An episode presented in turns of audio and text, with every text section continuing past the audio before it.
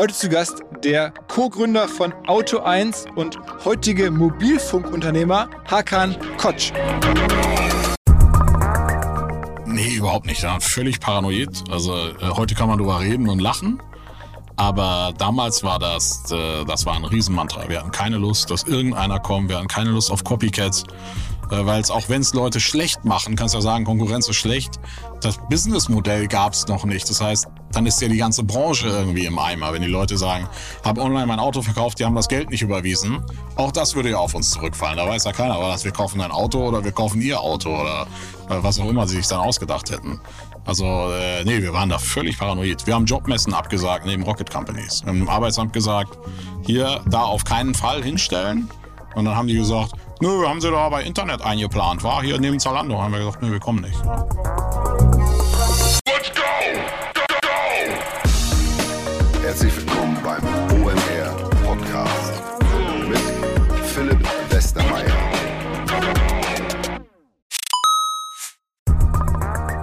Ihr werdet euch wahrscheinlich fragen, warum unser Partner SalesViewer hier so oft im Podcast wirbt. Aber das ist relativ einfach zu erklären, denn wenn wir hier mittels Podcast Reichweite für SalesViewer erzeugen, dann besuchen natürlich auch hunderte von Menschen die Website von SalesViewer und SalesViewer kann dann mit dem eigenen Tool die Website-Besucher oder deren Firmen vor allen Dingen mit Klarnamen entschlüsseln. Also Podcast-Werbung führt zwangsläufig zu immer mehr Website-Besuchern und Website-Besucher lassen sich in Firmen-Klarnamen von SalesViewer entschlüsseln und zu neuen B2B-Kunden machen. Und natürlich auch wir bei OMR sind sehr zufrieden mit SalesViewer, nicht nur als Kunde, sondern auch als Partner. Wir setzen deren Tool ebenfalls ein zur eigenen B2B-Lead-Generierung und entschlüsseln damit die Website-Besucher von OMR, OMR Reviews oder anderen Tochterfirmen. Man sieht einfach, wer eure Webseiten besucht hat und wofür sich potenzielle Kunden interessiert haben. Neben uns, also OMR, sitzen aber auch noch deutlich größere Firmen wie Stepstone, Avato Systems, Sport5, Talon One oder die Vodafone-Tochter Grand Centrix bereits auf SalesViewer und generieren damit täglich neue B2B-Leads.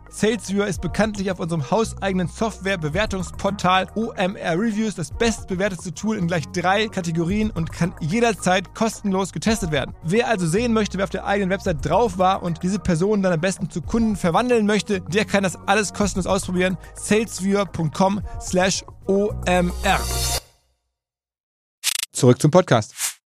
Das Gespräch gleich mit dem Hakan knüpft eigentlich an verschiedene Podcasts an, indirekt, die wir hier in den letzten Monaten aufgenommen haben. Als erstes mal an das Gespräch mit dem Christian Bertermann, seinem Auto 1 Co-Gründer aus dem Januar, der auch schon ziemlich faszinierende, aber andere Anekdoten erzählt hat, auch sehr lustige, wie sie es geschafft haben, diesen Milliardenkonzern damals ähm, zu entwickeln und einen zweiten Podcast, den wir gerade letzte Woche hatten, mit der Simone Salden vom Manager Magazin, die nämlich über die reichsten deutschen Familien gesprochen hat. Und mittlerweile ist der Hakan, der Christian übrigens auch, auf dieser Liste halt drauf, eben wegen Auto 1. Sie haben es also geschafft, da wirklich eine der größten deutschen Firmen der letzten Jahre zu bauen. Man kann sich ja darüber streiten, ob es eine Digitalfirma ist oder ob es eine Logistikfirma ist oder was es genau ist. Das kommt auch leider im Gespräch raus, war ja auch schon beim Christian Bertermann ein großes Thema. Aber beim Hakan ist es auch noch so, dass Auto 1 gar nicht mehr sein Hauptthema ist, denn mittlerweile hat er ein neues Baby, ein neues Projekt im Mobilfunkbereich. Frage also entsprechend, warum Mobilfunkbereich heutzutage und was genau macht er da eigentlich? Ansonsten für OMR Gourmets und Longtime-Hörer. Es hat auch schon mal einen Podcast gegeben, ihr erinnert euch richtig, mit dem Hakan. Er war nämlich schon mal zu Gast in einer Runde mit Matthias Döffner, Jem Özdemir bei einem Format, das wir mal gemacht haben vor vielen Jahren, das hieß Dinner Berlin. Also das gab es auch schon. Und ja, im Themenbereich Auto 1 haben wir nicht komplett abschließend alle Themen besprochen. Zum Beispiel über Finanzdienstleistungen hätte man sprechen können. Das hat bei denen nicht so gut geklappt. Aber das war ja schon Thema auch im Podcast mit Christian Bertermann. Und es gab einfach sehr, sehr viele Themen rund um den Hakan. Am Ende sogar die Frage, warum war er kürzlich in einer Tatortfolge als Leiche zu sehen? Also das und viel mehr Anekdoten jetzt im Gespräch mit Hakan Kotsch. Auf geht's! Hi. Ja, vielen Dank, vielen Dank. Ist aber nicht das erste Mal. Wir hatten schon mal einen äh, Überraschungsdinner-Podcast. Das, das stimmt, das stimmt. Da, da hat der Matthias Döpfner dich äh, eingeladen, dann durfte auch dabei sein, so ungefähr. Das war tatsächlich witzig. Der Matthias hat geschrieben, hey, willst du zum OMR-Dinner kommen oben im Journalistenclub? Und dann ist so die erste Reaktion mal, Journalistenclub ist immer lecker. und dann hat man es mal so beschäftigt, habe einfach gesagt, ja, ja, komm ich, so auf dem iPhone, ne, so schnell. Und äh, wir sind direkt um die Ecke, Bergmannstraße und, und, und Axel Springer. Und eine halbe Stunde vorher dachte ich so, mach sie mal langsam fertig, guck auf die E-Mail, steht auf der E-Mail, ja, kommen Sie bitte zehn Minuten vorher wegen Verkabeln. Ich wie verkabeln, verkabeln zum Essen. Und dann habe ich erstmal gesagt, ich lese mal die Original-E-Mail. Habe ich gesagt, ah fuck, das ist ja richtig mit Videoaufnahme, das ist ja richtig OMR-Dinner, Podcast-Dinner. Ähm, äh, ja, das war dann, dann ging kurz einmal Adrenalin hoch und dann habe ich gesagt, okay, cool, mache ich jetzt. Also du warst, das kann man da schon raushören, viele Jahre sehr, sehr zurückhaltend. Ähm, müssen wir mal zu sprechen, also mhm. was Medienpräsenz anbelangt. Irgendwann ging das dann, glaube ich, auch nicht mehr so gut, ähm, weil ihr auch börsennotiert wart. Aber wir fangen vielleicht nochmal noch mal vorher an. Also eigentlich bist du Jurist. Eigentlich bin ich Jurist, ja. In äh, Deutschland aber aufgewachsen? Deutschland aufgewachsen, ja. Bin äh, gebürtiger Kieler ähm, und dann Jurastudium Bucerius Law School hier in Hamburg.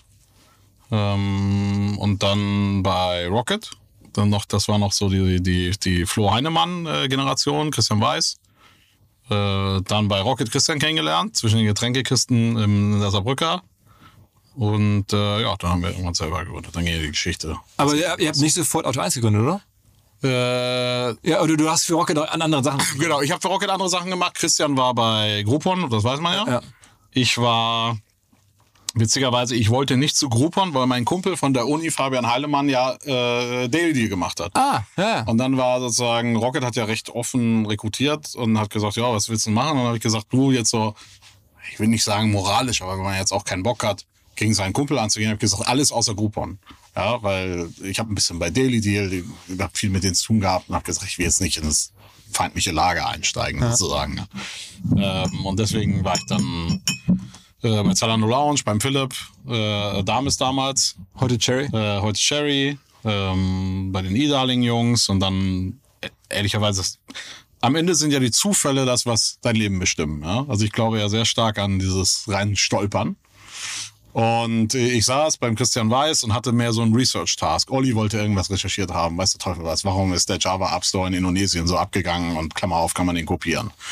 ähm, das heißt, dann guckst du rein und sagst, okay, was ist das technisch und gibst da eine Barrier to Entry und trägst das alles so zusammen, dass man das halt irgendwie in wahrscheinlich in drei Sekunden erklären kann. Und dann war ich um 15 Uhr fertig, guckte Christian Weiß an und sag, ähm, ihr bezahlt mich, ich habe nichts zu tun, äh, ich brauche irgendwas Neues, bin fertig. Und dann sagte er, oh, okay, cool, geh mal hoch, äh, da sind äh, Philipp und Felix, Philipp Kreiber und Felix Jahn. Äh, da brennt die Hütte, das hieß damals noch FP Commerce, Möbelprofi, äh, Kirschkernkissen.de, Lampenprofi, Gartenexperte. Ne, die hatten ja damals die Nischenshops quasi, das Nischenshop-Modell äh, damals ja ne? nachgebaut worden, nach dem, was heute, was damals der Michael Rubin machte in, in, in äh, ähm, die haben sich GSI Commerce oder so hieß es, Genau, und dann äh, Way, wie hießen die nachher? Wayfair oder so? Wayfair, genau. Und ja, hat noch jemand eBay gekauft oder so, ne? Oder irgendwie. Also ist der Michael Rubin, der jetzt ja bekannt ist, weil er jetzt Fanatics macht und da Partys veranstaltet, wo dann komplett alle amerikanischen Popstars, die man sich vorstellen kann, und Sportstars zu Besuch kommen. Also dieser Michael Rubin hat damals das äh, schon gemacht in den USA, was ihr dann. Okay, witzig. Ich habe kein Instagram, da weiß ich sowas nicht. Okay, okay. Ähm.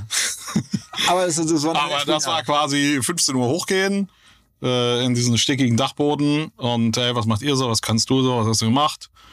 Dann waren wir irgendwie einen Kaffee trinken. Ich glaube, dann war ich noch einen Tag da, dann sind wir Mittagessen. Und dann haben wir gesagt, okay, Handshake. Hab ich gesagt, ich will noch ein bisschen investieren. Das, was ich mir bei Rocket quasi zusammengespart habe. Äh, was mein Equity, also es ging so wirklich auf Zuruf, hey Jungs, Eye to Eye, okay, cool, bist jetzt im Team, run. ähm, und das war witzig. Also das war, das war halt so richtig Rocket Rocket, ne? Also da wurden ja dann Shops gelauncht, Internationalisierung, äh, Büroumzüge, alles, was das Startup-Leben ausmacht, ja. Ähm, das war, das war eine tolle Zeit. Da habe ich mehr und mehr Zeit mit Christian als Kumpel verbracht. Also wir waren dann ja quasi in anderen Companies, haben beide auch Produkt gemacht ähm, und konnten dadurch so ein bisschen wie beim Daten auschecken, was der andere kann. Ja, weil äh, er hatte ja ein rein digitales Produkt und ich hatte ja ein rein physisches Produkt. Also so ein Online-Möbelhändler ist ja das Komplexeste, was du dir vorstellen kannst. Was ja, äh, das kann mit DHL verschickt werden, das ist Zweimann-Handling, das ist Cross-Docking, das muss mit dem LKW in das eine Lager und dann muss ein anderer abholen, die letzte Meile zustellen, was wenn er mit einem Gutschein bezahlt hat und dann eine Retoure, Teilretoure äh, oder äh, Teil, Teil. Schaden. Das Regal ist in Ordnung, aber ein Regalboden ist gebrochen. Also äh, das geht ja dann sehr weit auseinander. Das Produkt wird sehr komplex und ich glaube, also Coupons verkaufen ist dann simpler. Und dann kam irgendwann der Punkt, da wollte Groupon mehr Physical Goods machen und wir wollten mehr äh, digital quasi in diese Kanäle rein. Und so hatten wir dann noch mehr miteinander zu tun. Hey, wie macht ihr denn das? Wie ist denn das mit Payments? Was da mit Fraud? Und dann kam von Christian bei mir immer die Anrufe. Äh, wie macht man das eigentlich mit Physical? Was brauchen wir ein Shopsystem und so weiter? Und so haben wir persönlich, ehrlicherweise war äh, dann so unsere unser Freitagabend äh, äh, Berlin Mitte äh, Feierabendbier sozusagen, wo meistens einer rausrennen musste, weil es kaputt war. Ja, ähm, also weil ich wieder zurück in die Firma musste quasi. Ja, oder zumindest ans Telefon. Ja? ja, ja. Das ans Telefon und dann immer so, oh, das geht nicht da, hier. Ähm, und auf der anderen Seite äh, hatten wir dann auch so diesen fachlichen Austausch, sodass wir eigentlich schon wussten, okay, ich mag den Typen. Äh, äh, und äh, der, der hat auch richtig was auf dem Kasten. Und dann kann man natürlich noch einfacher starten, weil du ja keine Zeit verschwendest. Ja, das ist eigentlich, äh, wir haben so ein witziges Erlebnis. Die Leute denken immer, dass ich mir das ausgedacht habe, aber das stimmt wirklich. Wir sind äh, ganz am Anfang von Auto 1 wollten wir mal so eine Autoauktion sehen. Also so eine physische Halle. Die war ganz im Osten, in, in Hoppegarten. Ja. Und dann äh, haben wir gesagt, okay, wir setzen ins Auto. Irgendwie äh, heißer Sommertag, sitzen da im, im, im Feierabendverkehr, Stau, haben auch nichts gegessen. Ja, ich bin so ein bisschen hangry quasi äh, sehe von weitem Kilometer entfernt so ein großes, keine Ahnung, McDonalds Burgerschild zeichnen, als ob mich das sozusagen noch auslachen würde. Idiot sitzt hier im Auto im Stau ähm, und haben Stunden verschwendet, sind Stunden, eine Stunde länger hingefahren, äh, haben uns das angeguckt, war nicht so begeistert, haben gesagt, okay, kein Wunder, das muss alles online. Äh, das ist völlig ineffizient und äh, wir sind hier hingekrebst und hier sind irgendwie 10, 15 Leute und die bieten auf ein paar alte Autos und hätten alle was Besseres machen können und sind dann wieder zurückgefahren und saßen da wieder stundenlang, haben uns angeguckt und haben gesagt, wir gehen nie wieder zusammen in ein Meeting. Ja, wie das ist, äh, wir könnten ja doppelt so gut sein, wenn wir uns einfach abends synchronisieren. Ja, ich brauche nicht mit dir bei der Deutschen Bank sitzen, die Kreditkarte beantragen und äh, du brauchst nicht mit mir irgendwie Google AdWords freischalten oder so. Und ich glaube, das war einfach so früh äh, diese Mega-Effizienz, äh, was ich dann auch jungen Gründern immer wieder sage, wenn die dann sagen, hey, können wir irgendwie über Fundraising reden? Und dann wählen sich vier Leute ein. Dann sage ich, hey, drei von euch können doch was anderes machen. Der andere erzählt euch heute Abend, äh, was ich erzählt habe. So wichtig ist es auch nicht. Ja, ähm, und ich glaube, ihr könnt, und ihr sitzt doch eh zusammen. Ne? Also bei uns war auch ein Leben lang, dass wir so über Eck eh zusammen saßen. Wie, wie kam denn der Moment, also ich, so diese Rocket-Zeit kann ich mir noch gut, gut, verstehen. Ihr habt euch kennengelernt. Eine macht irgendwie Groupon, der andere macht dann, was heute, glaube ich, dann Home24 genau, ist. Ne? Ja. Ähm, also Möbel. Äh, und dann sucht man ja trotzdem nach einer Geschäftsidee. Also ich meine, bevor ihr zur ja. Auktion hingefahren seid, habt ihr ja wahrscheinlich auch irgendwie andere Ideen gewählt. Absolut. das ist ganz, äh, das ist ganz witzig. Ich habe dann gesagt, okay, ich will raus, ich will unbedingt was eigenes gründen und das war dann vom Timing her gut, das mit genug Vorlauf. Auch das wieder so eine Regel. Ne? Wenn jetzt junge Leute immer kommen, sage ich ja, also mein genereller Tipp, geh doch mal irgendwo rein, wo es schon gut läuft. Geh mal in eine Growth Company, lern noch mal. Das äh, lernen mal auf Kosten anderer, weil jetzt sagen, also ich komme aus der Uni, will direkt gründen, ne? investiere mal zwei Jahre oder so. Ähm, und dann ist immer die Frage, wie gehst du wieder raus? Ähm, und investieren deine sozusagen Chefs als nächstes in dich so ein bisschen, ja, wenn das, wenn die generell Business Angels sind. Mhm. Ähm, und das ist für mich immer so ein bisschen das Zeichen. Und wir haben dann, keine Ahnung, mit drei, vier Monaten Vorlauf gesagt, ich habe gesagt, ich will gehen, ich suche einen Nachfolger und so weiter, ich will was Eigenes machen. Und so ein richtiger Unternehmer hält dann auch einen Unternehmer nicht auf. Ja, der sagt dann, cool, mach das. Äh, bist als Gründer, finde ich cool, sag, wenn du es machst, vielleicht will ich irgendwie investieren oder so. Mhm. Und das haben wir dann beide gemacht. Äh, ich hatte dann irgendwie äh, gesagt, hey Christian, ich habe jetzt gekündigt, also ich habe jetzt gesagt, ich will gehen. Und dann macht Christian so, dann kündige ich auch. das war so, so eine Trotzreaktion. So nach dem Motto, wenn der jetzt frei ist, bin ich auch frei, weil wir wollten unbedingt zusammen was machen. Mhm. mhm. Und äh, dann haben wir es gemacht, waren aber dann nicht morgen weg, sondern ich glaube nach drei Monaten oder so, oder vielleicht noch ein bisschen länger. Hatten ja nie richtig Urlaub. Also Rocket-Zeiten war, äh, ich glaube, ich habe es mal gewagt, einen Tag in Urlaub zu fliegen. Wo war denn das? Sardinien oder sowas. Und dann ist irgendwie, da haben die irgendwas released, der Magento-Shop war kaputt, scheiß, und am nächsten Tag wieder zurückfliegen. äh, irgendwie den Rollback äh, orchestrieren da. Ähm, so dass wir gesagt haben, wir machen jetzt erstmal Urlaub und haben uns zwei oder zweieinhalb Wochen freigenommen. Ich wollte unbedingt mal diesen Roadtrip machen, Westküste runter, ich glaube irgendwie Las Vegas, also richtig cheesy eigentlich. Las Vegas, Ford Mustang Cabriolet nach San Francisco oder irgendwie sowas was, was uns die, die, was uns Hollywood so eingebläut hat. Ja, ja, ja, ja. sind wir zurück und haben uns ein äh, Büro gemietet, schräg gegenüber vom Soho-Haus. Da war so ein runtergekommene Jugendherberge slash unten die Videothek, bevor jetzt Zalando da drin. Ja, ja, ja. Und, ähm, Und habt ihr ja schon gewusst, was ihr wollt, oder war das dann die Überhaupt nicht. Aber das, die Qualität dieses Raums war, das war 120 Euro, glaube ich, warm, weil das war ein ehemaliges VEB irgendwas Gebäude. Die hatten quasi keine Stromzähler. Das heißt, die konnten niemanden separat was berechnen. Du hast einfach einen Raum gemietet, hast 120 Euro gezahlt. Und äh, oben flogen dann irgendwie Flaschen und Stiefel aus der Jugendherberge. Äh, teilweise regnete das auch, obwohl es nicht geregnet hat. Ähm, und äh, da, das war sozusagen der Anfang. Ja, das war richtig, richtig schäbiges Büro. Äh, aber cool. Und wir, das war der erste Monat, war Cash positiv, weil ich habe einen DSL-Vertrag abgeschlossen, habe, glaube ich, 180 Euro Cashback bekommen, minus 120 Miete. Gleich profitabel, ja. War schon mal ein gutes Gefühl. Ähm, und ja, das war dann der erste Raum. Dann saßen wir in diesem Raum und haben als erstes ein Whiteboard an die Wand geschraubt. Und äh, das ist ganz witzig. Das habe ich, ich glaube, nach dem Börsengang oder so habe ich das mal rumgeschickt. Ich habe noch Fotos von dem Whiteboard, weil wir haben darüber irgendwie APC geschrieben. Und äh, weil wir gesagt haben, wir wollen keine Arschlöcher einstellen. Und APC war Awesome People Company. Das war so der Driver. Und das waren am Ende APC Unterstrich waren dann auch meine ganzen Skype-Namen. Jeder, der eingestellt wurde, weil es war ja nur ein Projektname.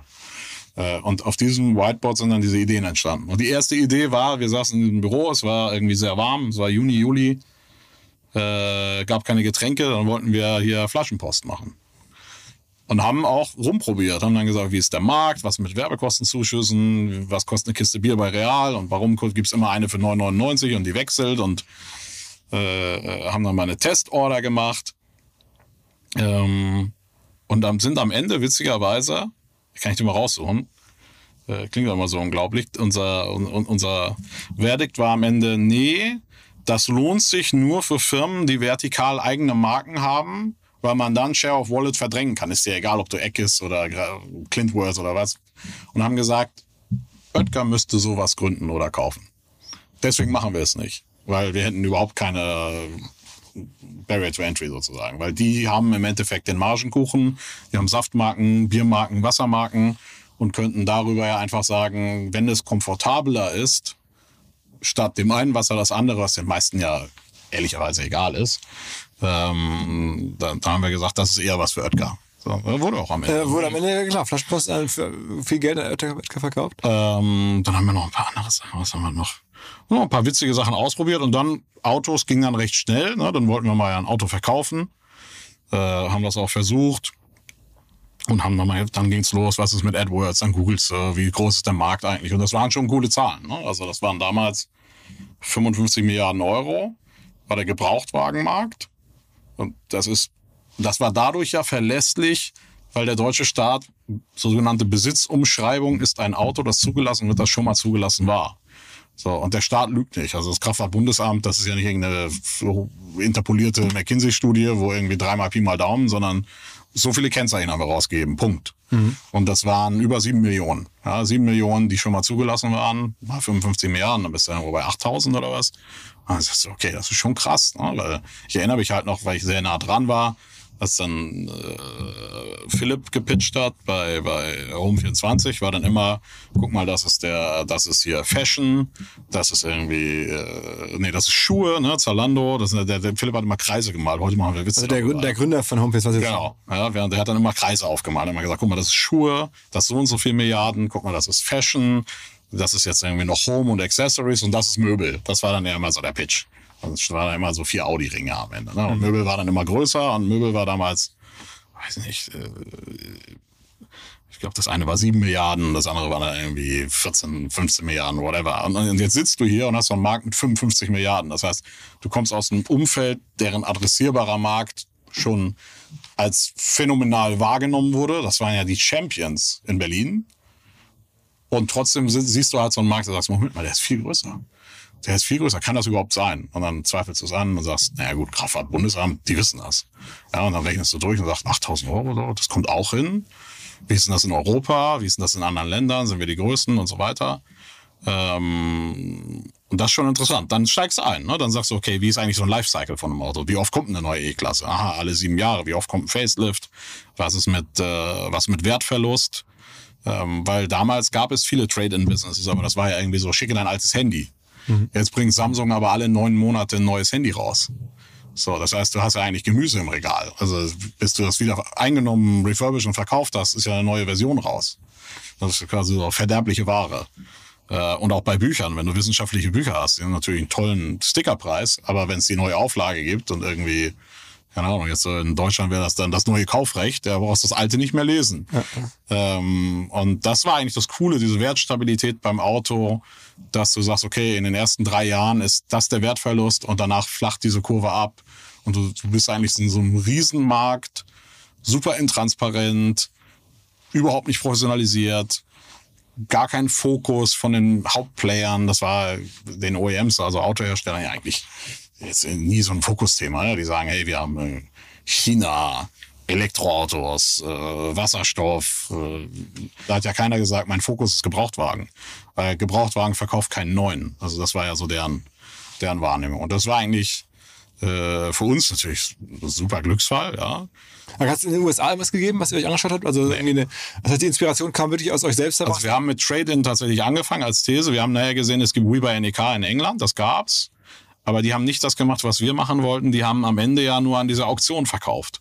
Das heißt, die haben die Ankaufsfiliale gemacht, haben das Marketing nicht mal selber gemacht. Ich glaube, die hatten so eine Agentur, die hat einfach alle im TV besäuselt. Dann haben sie Leads eingesammelt, haben dann sehr aggressiv in den Filialen Geschäft gemacht, wo dann auch die Leute incentiviert waren, den Preis zu drücken und dann haben sie was davon abbekommen und so weiter. Das wollten wir nicht.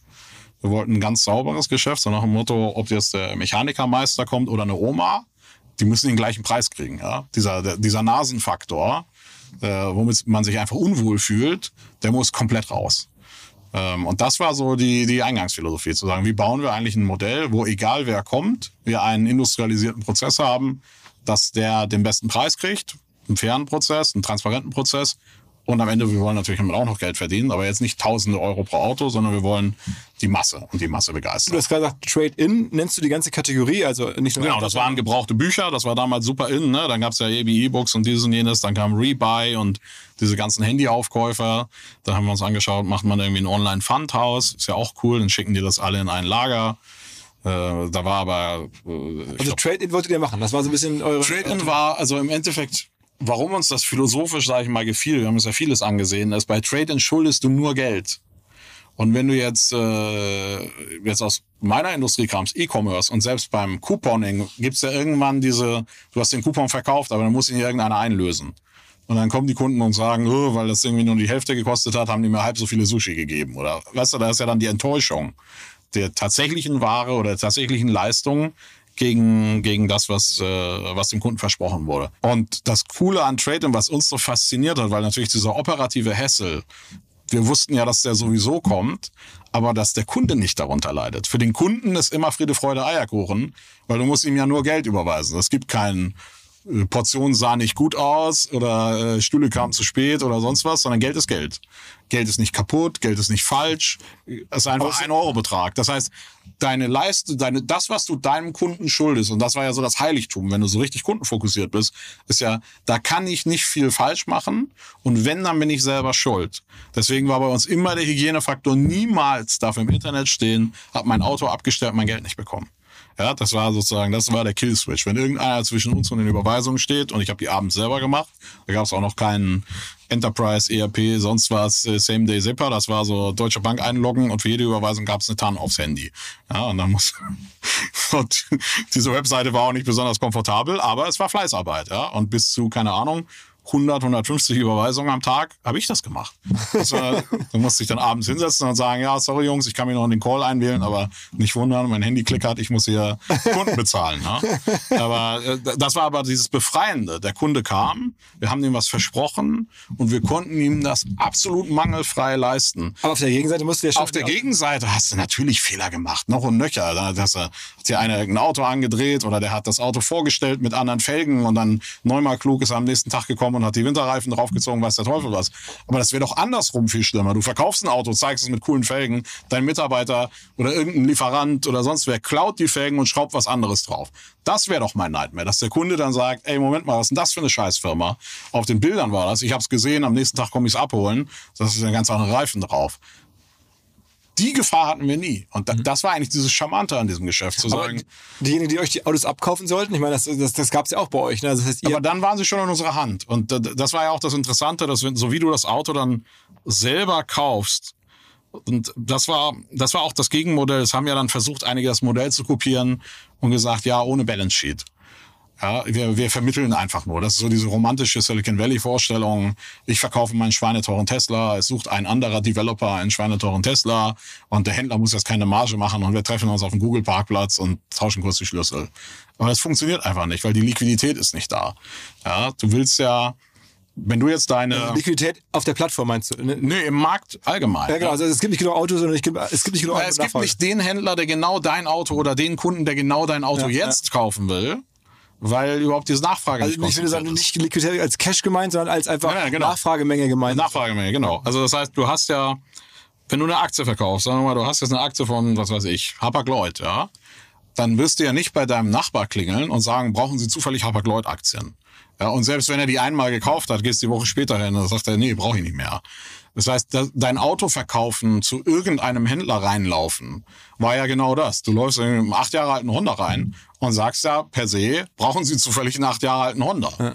ja und dann wird so eine Mercedes-Niederlassung sagen, äh, nee, eigentlich nicht. Ja, wenn wir einen anderen Deal machen können, klar, äh, dann machen wir das als Service.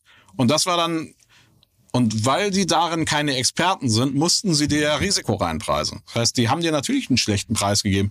Nicht aus Böswilligkeit, nicht aus, äh, wir wollen da irgendwie einen riesen Markt dran verdienen, gibt's bestimmt immer schwarze Schafe, sondern weil die sagen, verdammt, wenn der Kunde jetzt vom Hof fährt, haben wir einen alten Honda auf dem Hof. Mhm. Der muss so schnell wie möglich weg. Und der geht nur schnell weg, wenn der Preis nicht so angesiedelt ist, dass noch ein Zwischenhändler kommt und ihn mitnimmt. So, und Deswegen funktionieren diese, diese reinen Matchmaking-Modelle erst, wenn du so wie wir, jetzt haben wir irgendwie 80.000 Händler, die auf der Plattform kaufen, ja, europaweit, da ist eine ganze Logistik dran genagelt. Da hast du natürlich die Liquidität. Da kannst du einen pinken Bentley vorbeibringen. Gibt es bestimmt immer einen, der den haben will. Aber äh, so generell. Das ist ja selber als Ankäufer ähm, agiert und dann aber weiterverkauft, das ist ja bekannt, dann ja. an, an Händler. Genau, ja. Und, aber das heißt, die konnten dann irgendwie bei euch in Ruhe aussuchen. Es musste keine zeitgenaue Passung ähm, erfolgen. Also, genau. So. Und, äh, wir mussten die ja sogar vom Hof jagen. Also wir hatten ja unseren ersten Hof da in, in, in Pankow und mussten den ja beibringen. Also die, das war ja so, dass wir gesagt haben, nicht den Kunden ansprechen. Okay. Nicht beim Kunden rumhängen, das ist ja kein Wohlfühlfaktor, ja. Wenn dann einer, da sitzen dann irgendwie zwei Typen, die hängen auf deinem Kiesplatz rum und starren schon aufs Auto.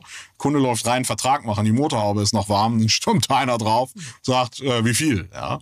Ähm, sondern muss man sagen, kauf dir jetzt mal ein iPad, ja, und wir haben eine Plattform und du kriegst eine Push-Notification oder eine E-Mail nach deinem Suchprofil. Du siehst hier 15, 20 Bilder, Motorvideo, weiß der Teufel was.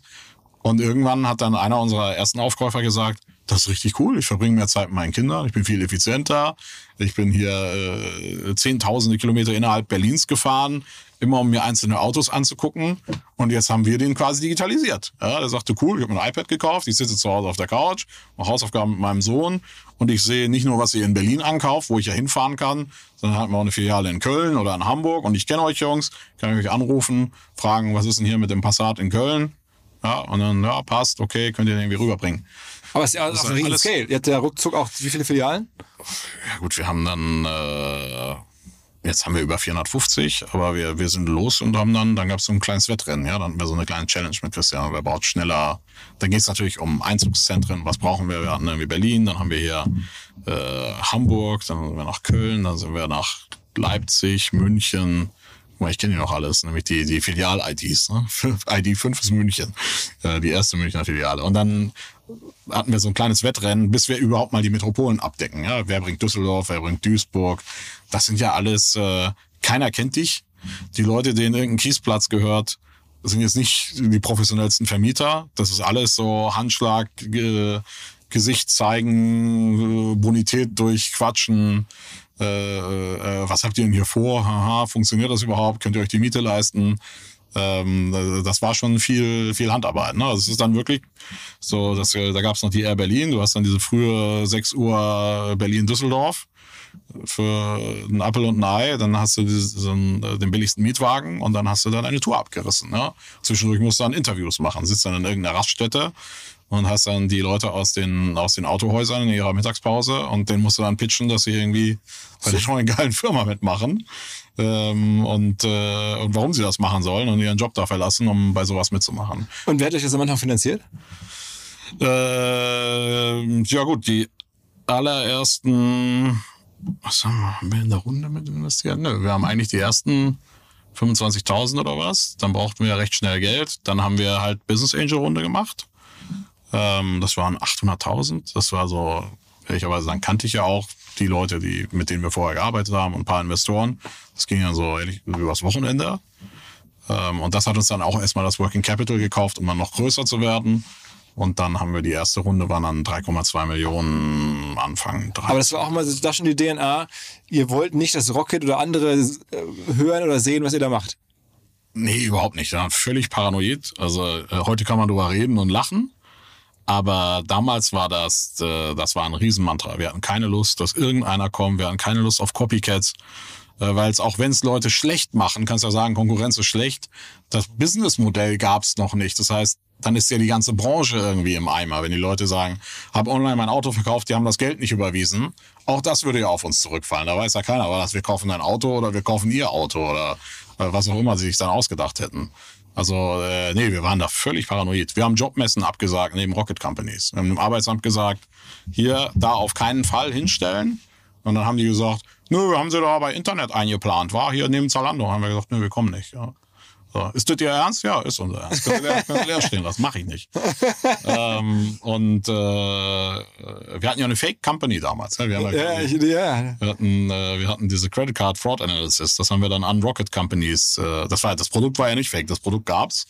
Das haben wir äh, noch mit einem Partner zusammengebaut und haben, das war so ein bisschen unser, was machen Hakan und Christian eigentlich? Oh, die machen diesen langweiligen Scheiß da, die sind jetzt irgendwie Berater äh, und machen irgendwie Credit Card Payments Kram. Ähm, äh, Problem war, nach sechs Monaten wollte Max Sommer da auch investieren. Hat er gesagt, oh, ihr macht doch dieses Fraud-Ding, kann ich mal vorbeikommen? äh, da muss man uns die nächste Story ausdenken. Ja? Christian gesagt, nee, nee, also das, äh, äh, Hakans Familie ist ganz reich, die will das nicht, die machen das aus dem Family Office.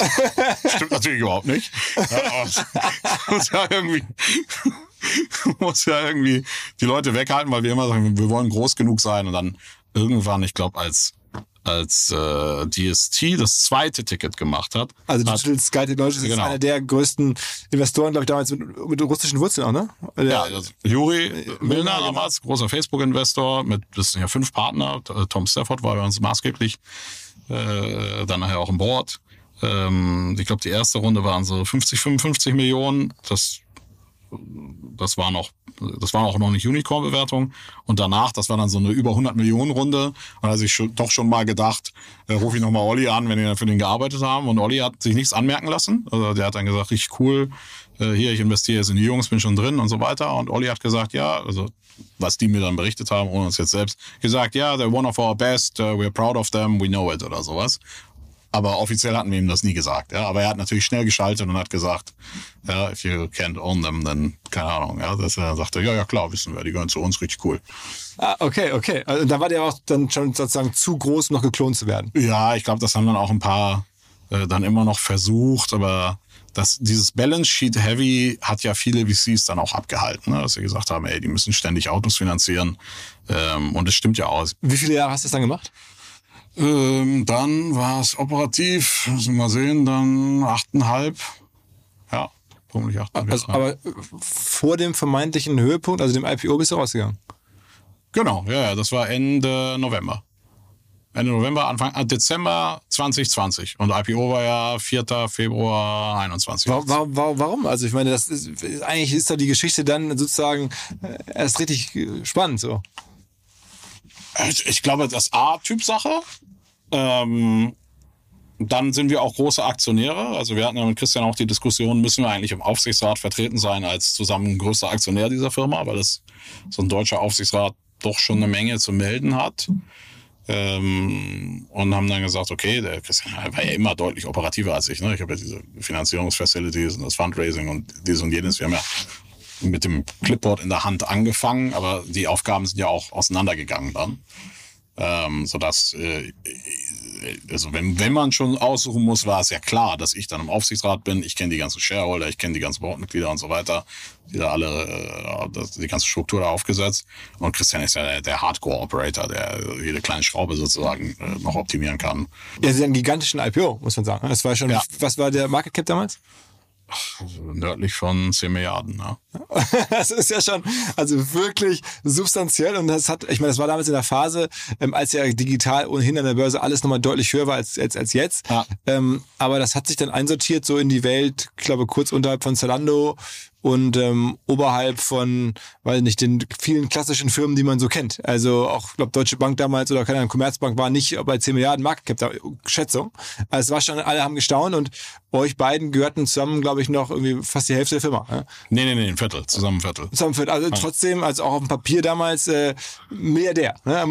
Ist jetzt ja auch in der deutschen Gründerszene äh, total selten. Also ich, wenn man so drauf guckt, es gibt ein paar Milliarden Firmen, aber sozusagen Menschen, die doch relevant Anteil haben, gibt's ja eigentlich kaum. Das war natürlich auch etwas, das gegen Incubator und gegen Rocket-Modell und so weiter sprach. Ne? Und wir haben äh, jetzt im Nachhinein natürlich auch Glück gehabt. Wir haben unsere Runden immer spät gemacht. Wir haben schon immer raus optimiert.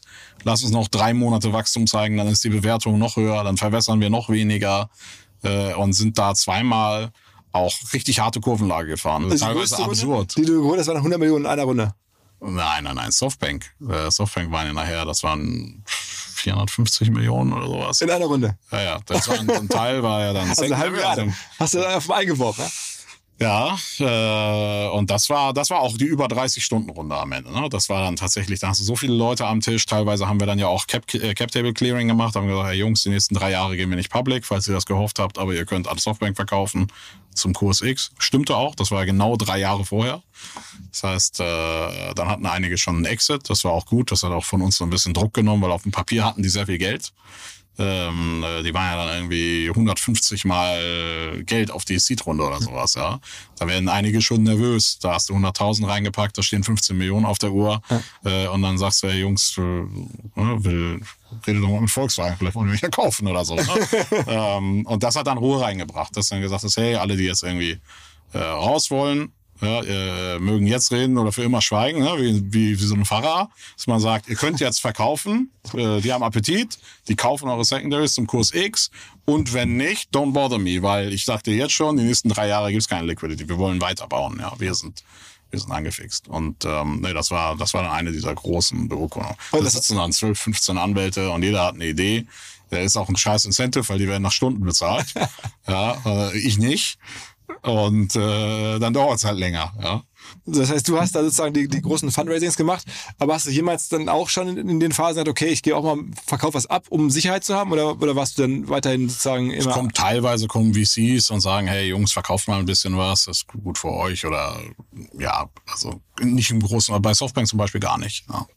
Das war, äh, das ist aber auch am Ende, wenn dich so ein Massa fragt, verkaufst du was? Also Massa, sagst- der, der, der äh, Gründer und legendäre Chef äh, von Softbank, den hast du auch persönlich getroffen. Ja, mehrfach, ja. Und dann, äh, wenn er dich dann sagt, hey, und wie viel willst du verkaufen? Und du sagst, wir beide verkaufen gar nichts und du kriegst von mir nichts, das macht es natürlich auch wieder interessant. ich sage, es ist viel zu billig. War, war, war das der eindrucksvollste Business-Kontakt, den du bislang hattest mit dem Massa? Ähm, ja, auf seine Art wahrscheinlich schon. Ja. Ich glaube, er ist halt, äh, er ist halt diese, diese, diese, diese, diese Energie und dieses Nicht-Anzweifeln und dieses, da glaube ich, geht die Welt in der Zukunft hin. Und so aggressiv muss man das spielen und äh, so dann so diese kleinen Details, äh, die interessieren ihn nicht. Das funktioniert, wie man sieht, natürlich dann auch nur in einem Bull Market. Also klar, die haben äh, zum IPO und auch zum Ende Lockup äh, eigentlich sozusagen mit Auto 1 sehr, sehr gutes Geld verdient. Äh, die wären dann über eine Milliarde im Profit gewesen, glaube ich. äh, aber dann natürlich der Markt gedreht und ja, jetzt ist, jetzt sind, glaube ich, einfach alle ruhig und warten, dass sich das sind ja andere Kräfte, da hast du irgendwie einen Krieg, da hast du Leitzinserhöhungen und so weiter, die mit der Company überhaupt nichts zu tun haben. Also die Company steht doch wahrscheinlich jetzt besser da als an Tag X, aber äußere Faktoren haben ein größeres Gewicht am Finanzmarkt. Das heißt, du bist, du bist dann raus ähm, nach all diesen äh, Abenteuern und nach dann fast einem 10-Jahres-Run sozusagen. Und ähm, äh, dann war jetzt eigentlich das äh, Berufsleben wäre jetzt für dich auch, hätte man auch beenden können, rein theoretisch. Ja, ach, das wäre ja langweilig. Ähm, erstmal hast du natürlich die ersten Monate nach dem IPO viel. Äh, dann passiert natürlich Shareholder, neue Shareholder. Bist ja trotzdem noch in der Company involviert, sitzt im Aufsichtsrat. Ähm, dann wollen einige vielleicht reden, verstehen. Dann wollen einige Shareholder Block-Trades machen. Du musst ja auch koordinieren. Ne? Das ist ja so ein bisschen orchestrieren, dass dann das alles äh, vernünftig, dass die Banken involviert sind, dass äh, da einfach kein, keine komische Abverkäufe oder sonstiges passiert. Obwohl auf der anderen Seite ein Käufer wäre, aber die wussten es nicht und der Käufer wusste nicht und einen Verkäufer gibt. Also die schlauen Leute reden ja mit der Company. Ne? Die rufen den CFO an und sagen, will einer was kaufen und dann gibt's immer irgendwie drei, die sagen, wir wollen in Auto 1 rein investieren, aber wir haben keine Lust am Markt zu kaufen und dann treiben wir den Preis hoch. Okay, okay. Also das heißt, solche Sachen habt ihr dann schon, äh, hast du dann noch gemacht, aber es nahm dann irgendwann ab. Naja, gut, also erstmal ähm, ein bisschen, bisschen äh, Freizeit schadet auch nicht. Ja. Ähm, ehrlicherweise. Und dann war ich recht früh ja dann äh, in dieser Transaktion. Wir haben ja dann äh, aus der Planinsolvenz die, diese Assets von Trufon gekauft. Genau, wie gesagt, das ist das nächste Ding. Also jetzt, Aber das hat auch sehr lange, also da habe ich mich ja ab März mit beschäftigt und das ist ja Ende Januar erst über die Bühne gegangen. Ne? Also du hast dann erstmal deine normale Due Diligence und dann ging ja das ganze Theater los. also wir reden jetzt von deinem neuen Venture, du hast was Genau. Neues gekauft, also und das, aber ungewöhnlich, also was Neues gekauft, nicht gegründet, ähm, aus einer Insolvenz, die, die Rede ist von der Firma namens Truephone. Ja. Was machen die? Das ist ein äh, Telefonanbieter, also Mobilfunkanbieter, ein MVNO, also ein Virtual Network Operator. Das heißt, du hast deine eigenen Telefonnummern, zum Beispiel in Deutschland oder in den USA, Frankreich, Holland, Spanien, Hongkong, Australien, Polen. Äh, da sind wir äh, auf anderen Netzwerken, so ein bisschen wie äh, Freenet oder Blau.de, die jetzt keine eigenen Antennen haben, aber ein eigener Operator sind teilweise Also so wie auch eins und eins. Wie 1 und 1 momentan noch, Ja, bis sie dann ihr ja, eigenes Netz haben, genau. Und äh, da gibt's dann Light MVNO, die quasi nur die SIM-Karte anderer verkaufen. Ja, das wäre wahrscheinlich so Aldi Talk. Ja, die sagen, wir haben die Kunden, wir haben die Power, aber mit Netz wollen wir uns nicht kümmern. Und äh, das, was Truephone hat, was ich halt äh, sehr cool fand, ist, die äh, sind Full MVNO, das heißt das gesamte Core-Network, das ganze äh, SIM-Karten rausgeben, Calls terminieren, Internetverkehr leiten, ist alles in unserem eigenen Netzwerk. Und das, dann ist das so ein Techie-Thema. Warum ist das pleite gegangen? Ähm, ja, ich glaube, das ist, eine, guck mal, das ist eine 16 Jahre alte Firma. Die hatten so die ersten Heydays, so die erste, äh, ersten Push, ähm, wo anscheinend einige auch viel Quatsch gemacht haben. Die haben dann ein Formel 1 Team gesponsert und irgendwie ein Volvo Ocean Race Team äh, gesponsert und irgendwie, ähm, sag ich mal, nach einfacher Art äh, versucht Wachstum zu generieren. Ähm, und dann geht's halt drum, worauf legst du den Fokus? Die hatten ja auch nie einen bestimmenden Gesellschafter, äh, der ja involviert war im Geschäft. Das heißt, du hast dann so, äh, ist so ein bisschen ähm, Nobody's money is everybody's money. Ne? Also wenn da irgendwie so Geld in der Firma ist und es gehört niemandem, dann geben es alle gerne aus, weil du hast dann nicht so den Owner dahinter. Und ähm, ja, da muss man natürlich rein und Kostendisziplin reinbringen. Und wir haben ja nicht die Firma gekauft, sondern wir haben dann aus der Planinsolvenz die Assets gekauft. Sodass Wie, wie kam das bei dir an? Also ich meine, du, so eine Firma geht in London dann irgendwie pleite und dann... die haben das dann einen Prozess gemacht. Die sind zum Insolvenzverwalter gegangen und der ist dann wie so eine, wie so eine Mini-Boutique-Investmentbank. Die machen dann ihr Pitch-Deck, dann gibt's einen Datenraum, NDA unterschreiben, Management-Präsentation. Und dann wird ganz das in. Finanzkreisen rumgereicht, wer hat Interesse daran, wer findet das Genau. gut. Und hast du es auf den Tisch gekriegt und dachtest mir, Mensch, das gucken wir näher an. Dann habe ich meinen Partner Pyros, der mit investiert hat, äh, noch quasi während ich da saß, unterm Tisch per WhatsApp angetextet, habe gesagt, guck dir das mal an, ähm, weil der noch viel mehr aus der aus der Industrie kam. Der war halt so bei Cable Wireless, News Corp, Telco Business. Das ist ein Kumpel von dir. Das ist ein Kumpel von mir, genau, den habe ich kennengelernt äh, vor, weiß ich gar nicht, sechs, sieben Jahren. Der hat so viel M&A gemacht und hat zuletzt mit Permira ähm, so eine, so eine Pay-TV-Verschlüsselungsfirma äh, bei Cisco rausgekauft und äh, davon eigentlich so retired und seitdem berät er Private Equity Funds. Ähm, und äh, kennt sich sehr, sehr gut aus. Witzigerweise ist die Telco-Industrie auch so langsam in der Innovation, dass, dass er immer wieder lacht, dass das, was er vor 10 Jahren, 15 Jahren äh, sozusagen noch äh, technisch äh, auf dem Tisch hatte, dass das immer noch so gemacht wird. Ja? Also da ist äh, einfach, ähm, ja, da ist noch richtig Fachkenntnis da, ja. Okay, dann habt ihr das gesehen und ge gedacht, okay, daraus kann man was machen, Mhm. das können wir cleverer machen oder, oder was, war die, was ist jetzt die Vision dahinter? Also warum kauft man sowas? Warum kauft man sowas? Also A, hast du äh, bestehendes Geschäft. Ja, also wir haben ja auch bestehendes Geschäft mit übernommen. Da gibt's eine Lösung, das ist ähm, eine Compliance-Lösung. Wir zeichnen dadurch, dass wir die SIM-Karten selber rausgeben und den gesamten Netzwerkverkehr wirklich über unsere Glasfaserleitung in unser Datencenter auf unseren Rechnern läuft, ähm, haben wir einen Aufzeichnungsservice für Banken. Also wir haben zehn der zwölf größten Investmentbanken der Welt, ähm, für die wir für regulierte Mitarbeiter die Gespräche aufzeichnen. Das dann immer, wenn du anrufst, dann piept das. Ne? Gibt übrigens sieben verschiedene Pieptöne, je nach Jurisdiktion, die eingespielt werden müssen, je nach Frequenz und Dauer. Äh, und SMS-Aufzeichnungen, dass dann halt, weiß nicht, so ein Börsenhändler der normalerweise an Bloomberg sitzt und ohnehin sein aufgezeichnetes Festnetzgerät hat, wenn der jetzt noch auf Klo geht und dann ruft einer an und will einen Trade machen, dann muss der ja auch lückenlos aufgezeichnet sein, sonst wird der Regulierer sauer. Ähm, und die haben dann äh, Mobilfunkverträge bei uns und dann zeichnen wir das für die lückenlos auf in deren Datencentern. Also es geht dann quasi dann direkt ins Compliance-System von so einer Großbank. Mhm. Ähm, und das ist, äh, das ist erstmal ein cooles Nischenprodukt, das sehr gut funktioniert. Da sind wir auch so ein bisschen Platzhirsch, ehrlicherweise. Ähm, weil wir einfach diese weltweite, wir haben die Lizenzen in den USA, in Hongkong, in Australien, wir haben die Datencenter überall auf der Welt verteilt, dass du niedrige Latenzen hast. Absolutes Nischengeschäft wäre niemals interessant für irgendeine Vodafone Telekom, das so global aufzuziehen. Ähm, und das, äh, das machen wir und, und wachsen da auch. Was habt ihr für die Assets bezahlt? Ist das bekannt? So, am Ende ist, äh, mh, wir mussten der Company äh, Geld garantieren, dass sie nicht hops geht. Äh, und ansonsten kriegen die einen Besserungsschein. Ne? Also die, die, der Insolvenzverwalter kriegt erstmal quasi nichts, bis auf das wir ihn von allen Schulden freigestellt haben, die Mitarbeiter alle übernommen haben. Das sind ja auch irgendwie nochmal 380 Leute oder so äh, alle Schulden übernommen haben und haben dann gesagt, beim Exit gibt's X.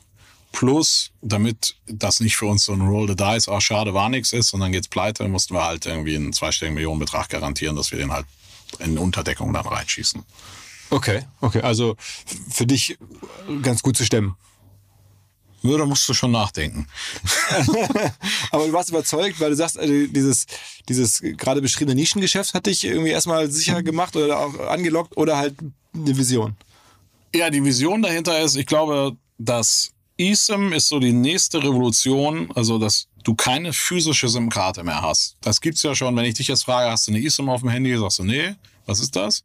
Was ist das für ein iPhone? 13, 14? Ja, irgendwie 13, okay. So, das heißt, du hast seit dem iPhone 10s gibt's eSIM, seit 2018. Weiß keiner. Also, meisten noch nie genutzt. Das heißt, du hast eine leere SIM-Karte fest verlötet auf deinem iPhone, wo du elektronisch wie eine App eine SIM drauf übertragen kannst. Ähm, das iPhone 14 in den USA hat keinen physischen SIM-Slot mehr.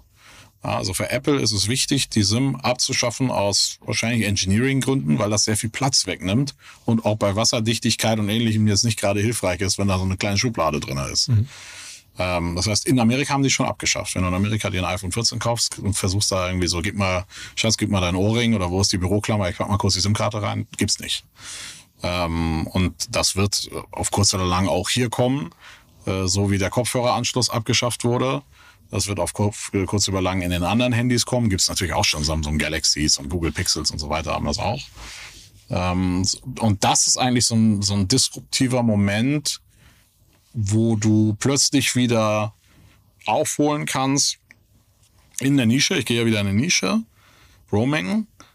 Aber normalerweise ist quasi diese, diese, diese Barrier to Entry für den Telco ist ja, wir haben das Plastik bei dem Typen im Gerät. Der hat seit 20 Jahren dieselbe SIM-Karte und äh, der ist auch zu faul und das auch zu disruptiv, das rauszunehmen.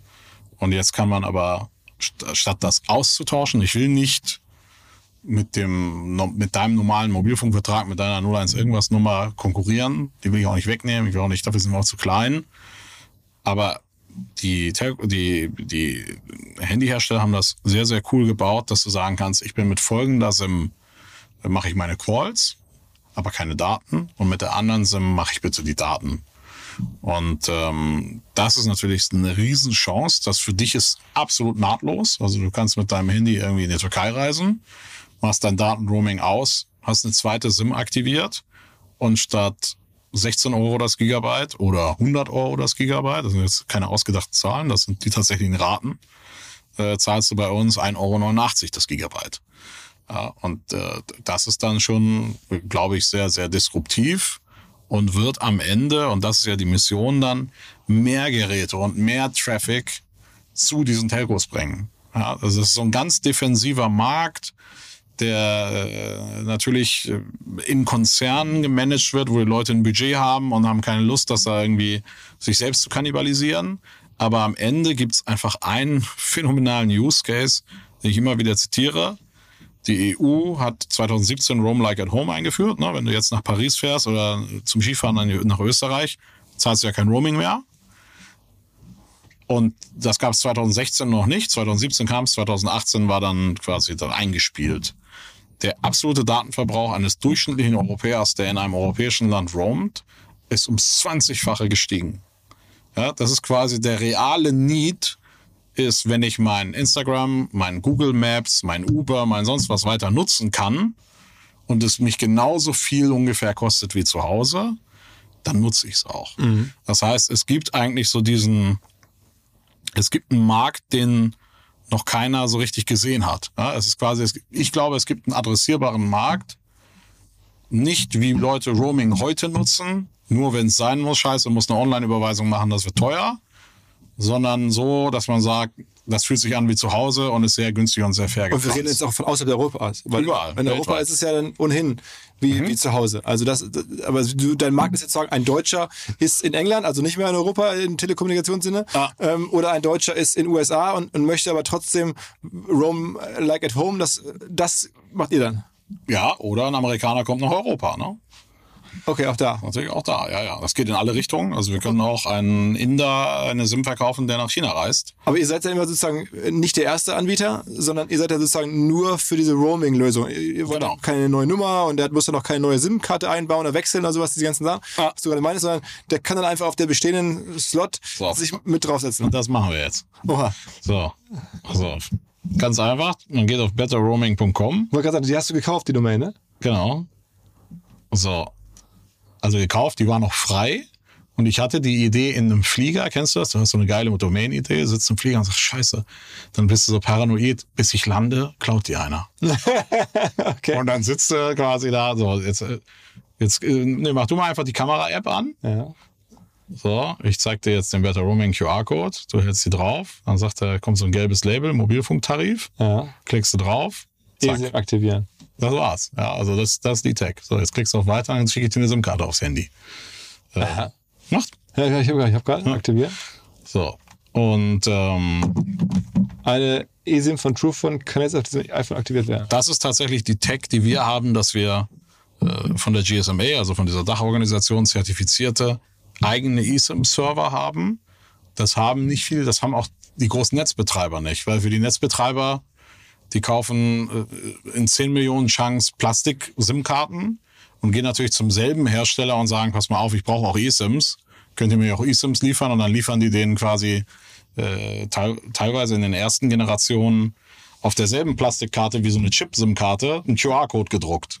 Weil einfach der Prozess in der Fabrik und so wie die das bestellen, nicht angefasst werden sollte. Und mhm. wir können das natürlich als Tech-Company über eine API machen. Ich kann dir eine OMR Podcast äh, QR-Code erstellen, live in für verschiedene Länder. Ich kann das in deine App reinbauen, äh, dass du ohne Scannen mit Knopfdruck äh, das installieren kannst.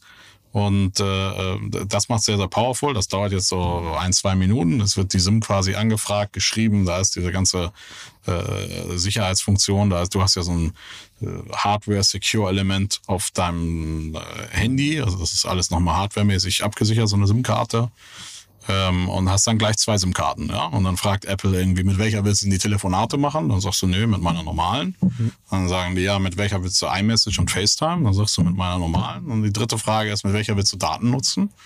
Ähm, und dann, äh, das kann man natürlich später hin und her schalten. Äh, und das war's. So. Und jetzt hast du diese SIM auf dem Handy und jedes Mal, wenn du jetzt in einem anderen Land landest, nehmen wir mal als Beispiel in der Türkei, kriegst du jetzt zwei SMS. Du kriegst eine von uns und du kriegst eine von der Telekom oder was auch immer du da hast. Was ist das? Ähm, Vodafone. Natürlich ja. Vodafone. Oh, natürlich.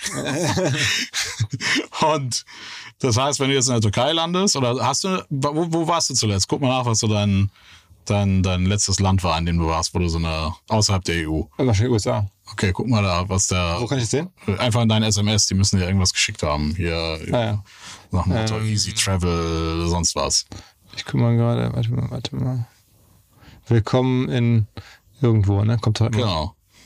Aber ich hatte vor kurzem noch Willkommen in Österreich und so. Das, äh, das zählt nicht, ne? Nee, das zählt nicht. Ähm, wo war ich denn? Du merkst, ich reise gar nicht so viel.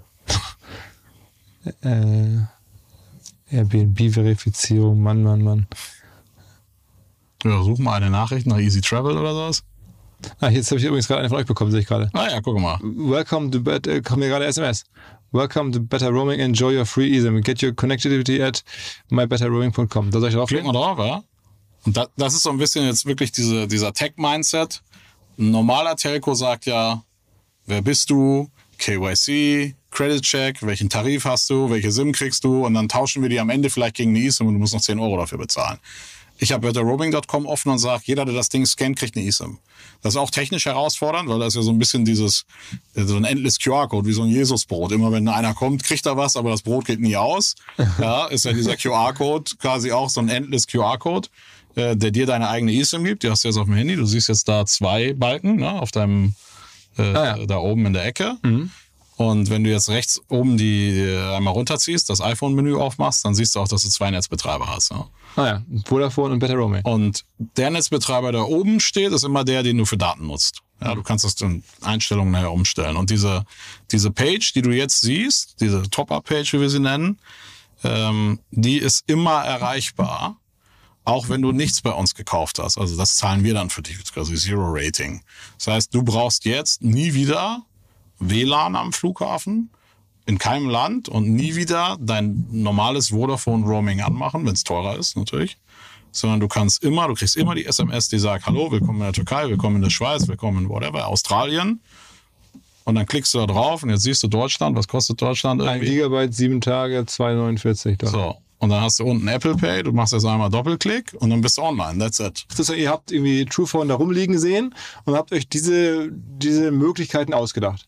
Genau, also im Endeffekt die, diese Puzzleteile neu kombiniert und gesagt, was kann man eigentlich Cooles daraus bauen, wenn man nicht diese klassische Denke geht, ich will erstmal alles über den Kunden wissen, sondern zu sagen, hey, meistens wollen die Leute einfach nur eine SIM-Karte. Meistens wollen die einfach nur online sein. Die wollen nicht durch alle möglichen Sperenzien gehen. Ja. Die wollen einfach, ich war ja selber viel Reisender. Ja, und dann landest du in einem Land, musst du irgendwie wieder zu Softbank und dann bist du in Japan und sagst, Uber bestellen kann ich mir nicht leisten weil das Roaming so teuer ist. Ich brauche ja Daten für Uber. ja, also fahre ich hier mit dem Taxi. Die sind eh viel netter. Die haben immer Handschuhe an und die haben so einen Hebel, da können sie dir die Tür aufmachen. also in Japan lohnt sich auch Taxi fahren. Ähm, aber du willst ja am Ende ein Produkt haben, wo du deine alte Nummer weiter behältst. Du willst nicht irgendwie mit der Büroklammer deine SIM rausnehmen und eine lokale SIM packen. Warum? Du bist nicht mehr erreichbar. Mhm. Ja, sondern du brauchst Daten, du willst über WhatsApp kommunizieren und das soll, das Ganze soll halt zugänglich sein. So, wenn du jetzt in der Türkei landest, dann steht da irgendwie 1,89 Euro für ein Gig eine Woche. Das reicht ja für eine Woche WhatsApp und Calls machen. Und wenn du 10 Gig willst, dann kostet irgendwie, keine Ahnung, 15, 16 Dollar. Ja. Das ein Bruchteil dessen, das, was du woanders bezahlst. Aber ich meine, du bist ja Mobilfunk-Außenseiter oder Newcomer, ja. aber dein Kollege ist ein bisschen tiefer drin und ihr habt euch das beide angeguckt und du bist jetzt der Product Guy wieder, der sagt, okay, so müsste das eigentlich aussehen. Ja. Und der sagt irgendwie, das kriegen wir jetzt irgendwie abgebildet oder nicht. Ja, gut, da ist natürlich auch ein vorhandenes Team, die wir übernommen haben. Das sind ja die wahren Experten. Aber ich bin sozusagen der, der immer wieder naive Fragen stellt und sagt, warum, warum nicht? Ja, warum geht das nicht einfach so? Ja? Und du bist auch sehr operational in der Firma wieder. Ja, ja, ja, klar geht ja gar nicht anders. Also du musst ja dann, du musst ja auch das Commitment haben. Du kannst ja nicht immer blöde Ideen reinrufen und sagen, ich bin jetzt eine Woche am Strand und sag mal, wie es lief, sondern du musst natürlich schon sagen, okay, ich stehe dazu und, und ich arbeite auch mit. Ähm, und, und ich bringe auch das Feedback. Ich bin auch der QA-Tester. Ne? Also wenn dann irgendwie die Übersetzung kaputt ist, dann finde ich sowas raus. Ja? Und das Ganze ähm, muss es aber jetzt finanziert werden. Ich meine, ihr wolltet ja wahrscheinlich viel Marketing machen müssen. Und was du mir gerade erklärt hast, ja. ähm, wollte jetzt ja dann Millionen von Menschen erklären. Ja, das kommt jetzt drauf an, ob man das wirklich selber macht oder ob man es halt in andere Apps mit einbaut, die darauf angewiesen sind, dass ihre Kunden online sind. Ja? Also erstmal so ein Ridesharing-Anbieter oder ein Travel-Anbieter oder eine Hotel-App oder eine Airline-App. Äh, für die wäre es ja eigentlich, ist das der kritische Pfad, ist ja mein Kunde ist online. Ähm, von daher kann man, glaube ich, mit verschiedenen Leuten auch Kooperationen eingehen. Da sind wir auch dabei, kann ich jetzt noch nicht disclosen.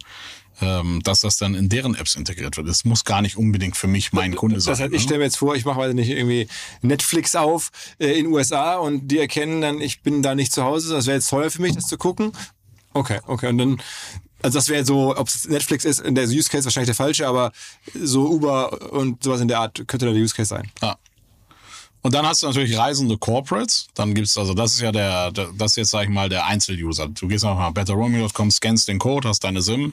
Die hast du jetzt for life, ne? Egal wo du landest, hast du jetzt immer zwei Angebote. Und deswegen glaube ich, der Verkauf ist am Ende, was mache ich denn? Jetzt mal aus Deutscher denke, das ist ja eine Versicherung. Ja, also jeder Deutsche hat eine Haftpflichtversicherung. Die zahle ich seit 20 Jahren, aber ist ja noch nie was passiert. Aber ich zahle sie. Mhm. Und wenn mein Versicherungsberater gut war, zahle ich ja sogar, dass wenn ein anderer keiner hat und mich verletzt, bin ich auch versichert. Ja? Das zahle ich jetzt seit 20 Jahren. Das ist immer dieses Beispiel, wenn ein Obdachloser, der Hund sie beißt und der ist nicht versichert, dann können wir das mitversichern. Dann denkt man so, oh, boah, das ist aber praktisch. Nach 20 Jahren Prämienzahlung denke ich mir so, warum beißt mich denn eigentlich keiner? Das lohnt sich überhaupt nicht. Ich gucke immer diese Hunde an, die sind total lieb. Okay, das Geld kriegst du nie wieder. Ähm, aber dieses Produkt ist ja eine Versicherung, die A, keine Prämie kostet und B, der Fall wird ja zu 100 Prozent eintreten. Das ist ja nicht der Hund, der mich nicht beißt, sondern du wirst in irgendeinem Land landen. Ja. Und zu 100 Prozent wirst du einen Preis kriegen in irgendeinem Land, vielleicht in einem nicht. Äh, da ist das irgendwie inklusive, aber in einem anderen wird es einfach zu teuer sein. Das heißt, ich verkaufe dir eine Versicherung, die gar nichts kostet, wo der Schadensfall zu 100 Prozent eintrifft. Und es kostet dich gar nichts. Du kannst diese SIM ja jetzt in den Einstellungen wieder deaktivieren. Du musst sie auch nicht die ganze Zeit anhaben. Du hast die jetzt installiert. Aber kostet mich Batterie? Nee. Nö. Also dann kannst du anlassen. So, kannst du aber anlassen, habe ich ja auch. So, und wenn du irgendwo landest, kommt eine SMS, du klickst auf die SMS und that's it. Ja, dann, dann bist du online. Und äh, das ist, glaube ich, schon sehr, sehr charmant und das ist für den Privatnutzer klar. Und das gibt es bislang. Also das heißt, so ein Angebot gibt es von niemand anderem. Na, es gibt verschiedene lokale eSIMs. Also du kaufst dann eine eSIM für die Türkei, dann kommst du zurück, dann geht die nicht mehr. Dann fliegst du in die USA, dann kaufst du eine eSIM für USA, dann fliegst du zurück, dann geht die wieder nicht. Was mich daran ein bisschen stört, ist, du musst immer Internet finden, um Internet zu kaufen. Das ist ja so ein bisschen äh, Rekursion, ja? dass du sagst, okay, ich brauche jetzt eine eSIM, ja, dann gehe ich mal in diese App, scheiße, nee, ich brauche WLAN. Äh, hier, äh, Vietnam am Flughafen funktioniert nicht oder die haben die Ports gesperrt oder weiß der Teufel was. Und bei uns hast du jetzt diese SIM, sein Leben lang wird die diese Verbindung, um Internet zu kaufen, für dich ja bezahlen. Und äh, funktioniert in jedem Land, weil wir ein echter Telco sind. Wir haben die ja nicht als Wiederverkäufer einmal eine Turkcell eSIM und einmal eine, äh, weiß nicht, Telenor verkauft, sondern das sind immer unsere Verbindungen.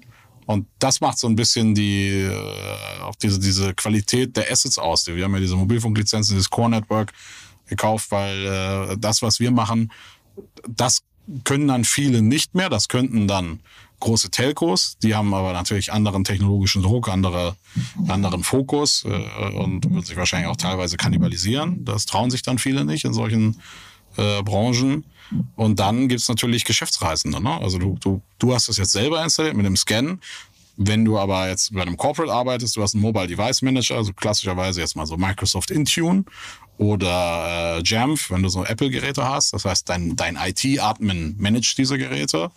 Ähm, dann können wir dem die eSIM schicken oder als CSV-Datei und der kann die quasi ausrollen über die ganze Flotte. Der Mitarbeiter merkt das quasi gar nicht und hat plötzlich zwei SIM-Karten und dann kannst du sagen, hier, Konzernreiserichtlinie, wer nach, äh, weiß nicht, wer in die Schweiz fliegt, äh, muss die Better Roaming SIM nutzen, weil das kostet 1,99 Dollar das Gigabyte und nicht 30 oder irgendwie sowas, ja. Und, ähm, also für euch ein sehr klar adressierbarer Markt, wie ihr neue Kunden bekommt, sozusagen über Corporate äh, Software oder, oder, oder, oder Lösungen, in die man dann schnell reinrutschen kann. Genau, und dann einfach, ja, also direkte Consumer, B2B2C und dann einfach so Corporate Kunden und dann muss man einfach sehen, wo hat man, wo hat man so wirklich diesen Edge. Ich will halt einfach technisch äh, immer sehr weit voran sein. Ja? Also was wir bauen können, was glaube ich wieder kein anderer bauen kann, wäre auch so ein Multi-Device oder Family Plan. Ja? Dass du einfach sagst, hey, ich habe jetzt das Ding, funktioniert auch super. Was ist denn eigentlich mit meinem iPad? Ja? Was mit meiner Watch? Was mit meinem, meiner Frau, meinem Kind, was auch immer?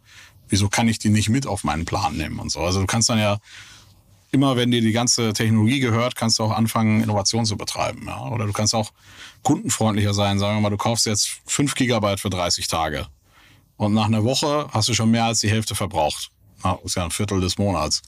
Ein cooler Anbieter würde doch sagen, hier ist eine SMS, hey, du hast das falsche Paket gekauft, zahl doch die Differenz und nimm doch das teurere. Ja, also das schwebt mir so vor, dass man einfach sagt, ich baue mal den Telco, den ich selber gerne hätte, als Kunde. Ah, Wie finden das denn die, also ich meine, alle, die hier zuhören regelmäßig, die wissen ja, Vodafone ist schon der beste Telco in der Welt. Aber wie finden das denn die Kunden von Vodafone und andere? Vodafone wird sich hier besonders freuen, weil unsere Kunden, äh, die bei uns sind, im, die sind ja MVNO, also wir haben ein Host-Netzwerk und das ist in Deutschland Vodafone. Okay. Ja, das heißt, der Traffic landet am Ende, wenn der Amerikaner dann kommt und hier roamt oder unsere eigenen Corporate-Kunden, die mit äh, Telefonie, ne, die Banken und so weiter, die landen alle ohnehin im Vodafone-Netz. Heißt, mit denen habt ihr dann hinten rum die Deals. Genau, das ist so ein Wholesale-Deal und deswegen ist so ein bisschen, es geht nicht darum, jemandem Geschäft wegzunehmen. Und ich glaube, das ist so ein bisschen, werde ich jetzt so der, der, der Messias der Branche, der versucht, denen das allen irgendwie einzureden. Äh, und äh, muss mal gucken, ob mir einer zuhört. Zu sagen, Leute, die EU hat es doch vorgemacht. Wenn du es wie so günstig wie zu Hause machst, verzwanzigfacht sich der Traffic. Jetzt komme ich mit meiner Autohändler-Milchmädchenrechnung und sage, wenn ihr die Preise um 90 Prozent cuttet und es verzwanzigfacht sich, verdoppelt ihr immer noch euren Umsatz. Ja, also ihr müsst doch mal verstehen, dass in diesem Handy gibt es zwei Antennen und die eine heißt WLAN. Und ich bin nicht euer Mitbewerber oder jemand, der euch irgendwie rumenklaut. WLAN. WLAN ist es. Wenn das Ding zu teuer ist, dann kommen diese Geräte nicht auf euer Netz. Oder die kommen irgendwie in homöopathischen Dosen, weil sie jetzt müssen. Ich muss schnell darauf antworten. Ich muss diese E-Mail schicken. Dann mache ich Roaming wieder aus. Und das, das in die Köpfe reinzubringen, und das ist natürlich eine sehr gewachsene Branche, die gegenseitig auch sagt, "Hm, dem gönne ich nichts. Äh, wenn ich dem jetzt die Preise senke und der senkt die seinem Kunden nicht, habe ich ihm ja nur Marge abgegeben. Das ist ja auch eine berechtigte äh, Sache. Ja? Deswegen glaube ich einfach, dass wir als Newcomer einfach sagen, hey, pass auf, ähm, ihr könnt unsere Preise sehen. Wir wollen sehr, sehr günstig, sehr, sehr fair sein. Äh, ich würde auch neue Modelle mit euch fahren. Ja? Die sitzt, einige sitzen dann da, dann sitze ich beim Telco und sage, äh, wir müssen ja gar keinen Gigabyte-Rate machen, lass doch Revenue Share. Und dann sagen die, hä? Sag ich, ja, aber wenn ich irgendwie das für X verkaufe, dann könnte ich dir auch die Hälfte abgeben. Und dann, wenn der Kunde es nicht nutzt, dann hast du auch gespart. Also das das ist so ein bisschen einfach die Modelle äh, aus unserer Tech-Welt mal in diese Telco-Welt reinzubringen. Und das ist schon äh, sehr spannend. Ja. Wie, wie viel Umsatz macht die Firma heutzutage? Wir machen nördlich von 60 Millionen Pfund. Was mir bislang überhaupt gar nicht klar war, ist, jeder Hersteller von Produkten jeglicher Art kann ein Volksprodukt sein in Kooperation mit der Bild. Das ist insofern natürlich spannend, weil die Bild eine Wahnsinnsreichweite hat, fast 50 Prozent der deutschsprachigen Bevölkerung erreicht und halt dieses Label Volksprodukt vergibt an Partner. Seit 21 Jahren machen sie das. Mittlerweile gibt es 220 verschiedene Volksprodukte und es werden weitere gesucht. Es gab schon Zahnbürsten, Volksakkus, aber auf der Website habe ich gesehen, sie suchen zum Beispiel einen Partner für eine Volkszahnzusatzversicherung oder für eine Volkspizza oder für einen Volksstaubsauger. Also, wer solche Produkte herstellt und auch in größerer Kapazität produzieren könnte, denn erfahrungsgemäß spricht der Verkauf nach einer solchen Kampagne ziemlich an, wendet euch bitte an den Vermarkter der Bild. Die Firma heißt Media Impact. Und Media Impact sagt übrigens auch, dass 80% derjenigen, die schon mal eine Kampagne in dem Bereich gebucht haben, das wieder tun. Wer jetzt hier erstmals von dieser Möglichkeit gehört hat, bekommt auf seine erste Buchung auch ein Media-Bruttovolumen von 220.000 Euro on top. Wendet euch dazu bitte direkt an Media Impact ein Wort.de slash Bild slash Volks-Produkt und erwähnt einfach im Gespräch mit den Ansprechpartnern und Ansprechpartnern dort, dass ihr über OMR kommt und dann gibt's diesen Zuschlag. Zurück zum Podcast. Okay, mit dem gerade beschriebenen sozusagen Nischengeschäft. Ähm, Und noch ein paar andere Sachen, ja. Ein bisschen noch so Corporate Connectivity. Wir machen irgendwie äh, Apple iPads, die Connectivity. Das nennt sich Bootstrap, wenn du so ein neues iPad kaufst und das ist dann schon verbunden. Ähm, da haben wir so einen weltweiten Vertrag mit denen. Und da- dann jetzt sozusagen, die neue Lösung soll aber sozusagen das dann Unternehmen dann wieder richtig in die, in die schwarzen Zahlen führen und irgendwie dann, was hast du im Businessplan stehen? Also in Jahr 2000, sagen wir mal, 25, 26, was, was für ein Umsatz ist da? Nee, gar nichts, da halte ich nichts von. Wir sind bei Product Market Fit. Also wir sind, wir haben, wir sind jetzt schon wieder, äh, wir haben die schwarze Null. Wir sind, äh, wir waren jetzt äh, drei Monate in Folge äh, profitabel, auch cash positiv.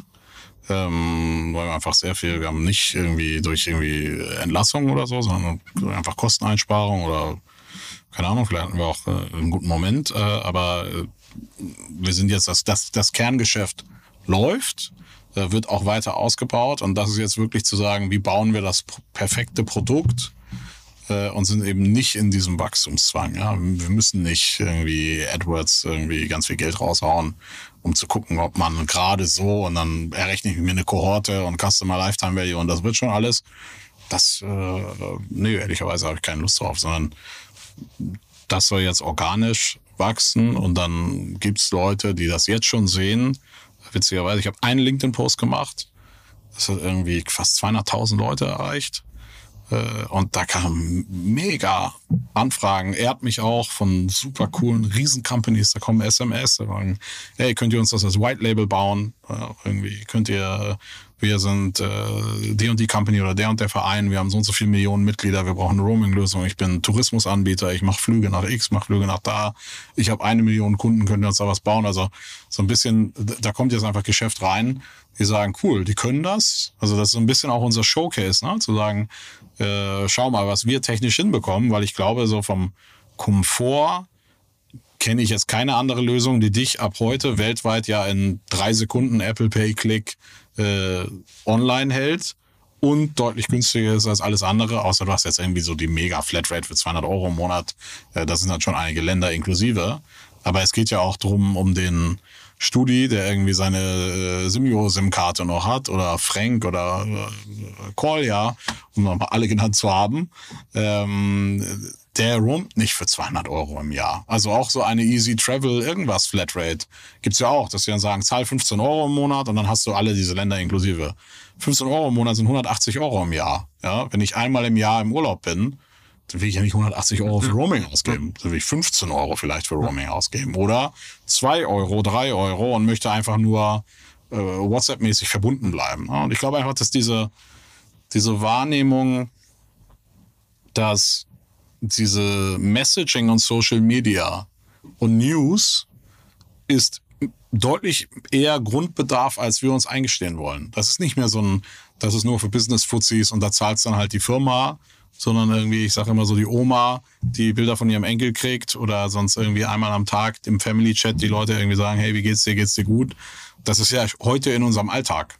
Das ist ja auch schön, ja. Du bist ja viel mehr verbunden, auch mit Leuten, die ganz weit weg sind, weil du einfach so Kommunikationsstränge hast. Und das so hart zu kappen, äh, funktioniert ja gar nicht. Das belügen wir uns ja selber. Du machst dann manchmal so Digital Detox, dann fahren die Leute in Urlaub, sagen, nö, brauche ich gar nicht, habe ich ausgemacht. Dann bist du mit den zwei Tage unterwegs und dann guckst du irgendwie bei irgendeinem Starbucks, hängen die da mit dem Handy in der Luft, äh, wie die Junkies.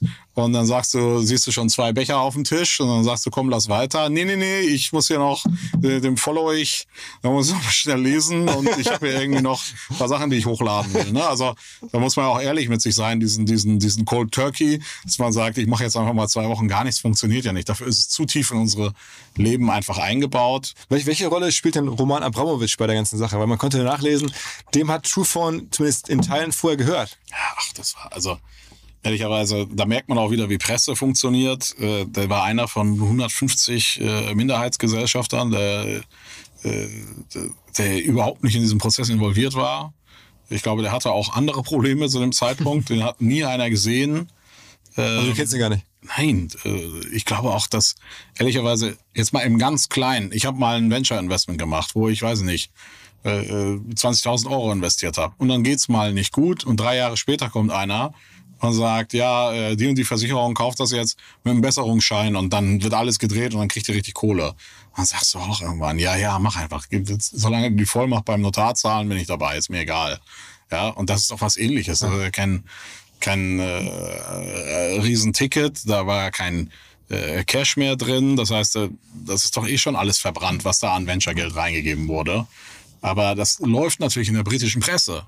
Ja, dass sie dann sagen, uiuiui, das war ehrlicherweise auch, bin ich ein bisschen sauer, ein unterlegener Bieter. Also es waren daher fünf reelle Bieter und dann waren es zwei und dann haben die verloren, ähm, weil die, der Insolvenzverwalter und das Board äh, gesagt haben, okay, Hakan und Pyros sind, äh, haben sozusagen nicht nur können sie die Kohle reinbringen, dass die sozusagen das reinstecken, dass es nicht morgen untergeht, äh, sondern die sind auch Unternehmer, die haben auch die Erfahrung, die haben auch die Branchenkenntnis ähm, dass sie dieses Schiff drehen können. Und die anderen waren reine Finanzinvestoren und mussten sich so Pitch-Decks schicken lassen, was eigentlich eine eSIM und äh, was machen wir eigentlich morgen so.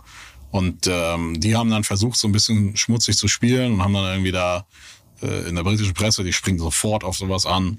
Uiuiui, Abramovic, ja, äh, keine Ahnung, wo hat Abramovic noch Minderheitsbeteiligung? Interessiert mich auch gar nicht.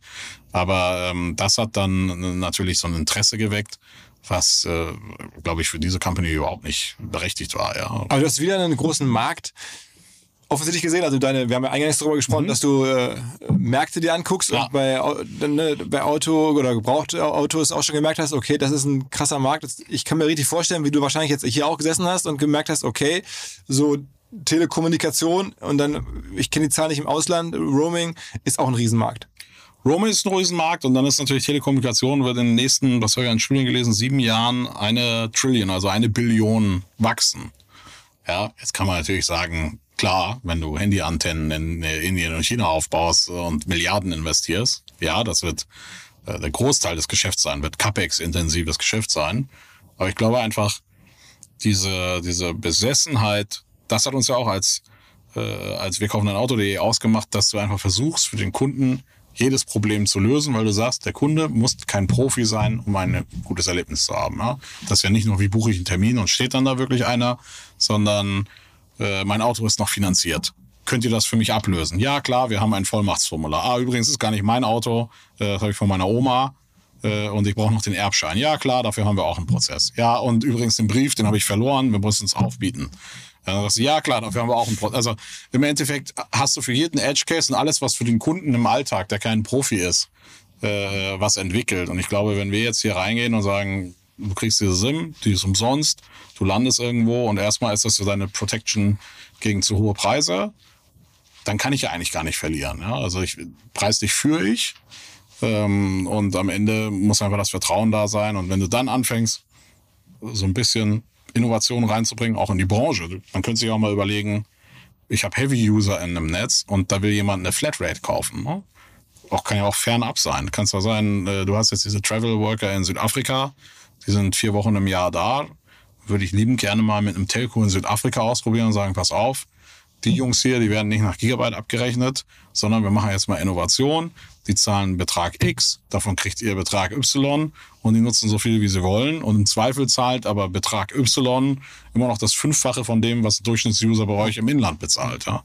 Aber das wäre ja mal äh, eine Wertschöpfung, die jetzt nicht so einfach kopierbar ist, ähm, und dem Kunden einfach was bringt. Kann man daraus äh, eine Milliardenfirma bauen?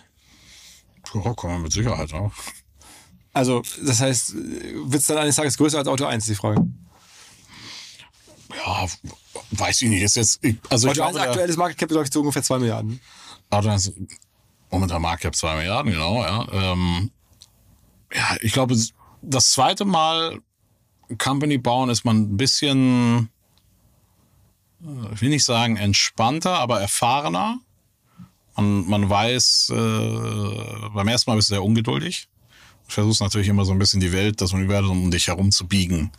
Äh, durch Willenskraft. Äh, macht ja auch einen Gründer aus. Ist äh, very, sehr, sehr willensstark und, und einfach immer wieder vorpreschen, Kopf durch die Wand. Jetzt weißt du natürlich bei einigen Sachen, das geht nicht schneller. Ja, also jetzt banale Sachen. Kontoeröffnung in Hongkong, dauert drei Wochen, bis die ihren Papierkram erledigt haben. Da wärst du ja sozusagen bei deiner ersten Company, bist du, das kann doch nicht sein, wir fahren da jetzt mal hin, ich rede jetzt mal mit dem und äh, jetzt sagst du, okay, habe ich damals versucht, hat auch nicht geklappt, ich akzeptiere jetzt, einige Prozesse sind langsam.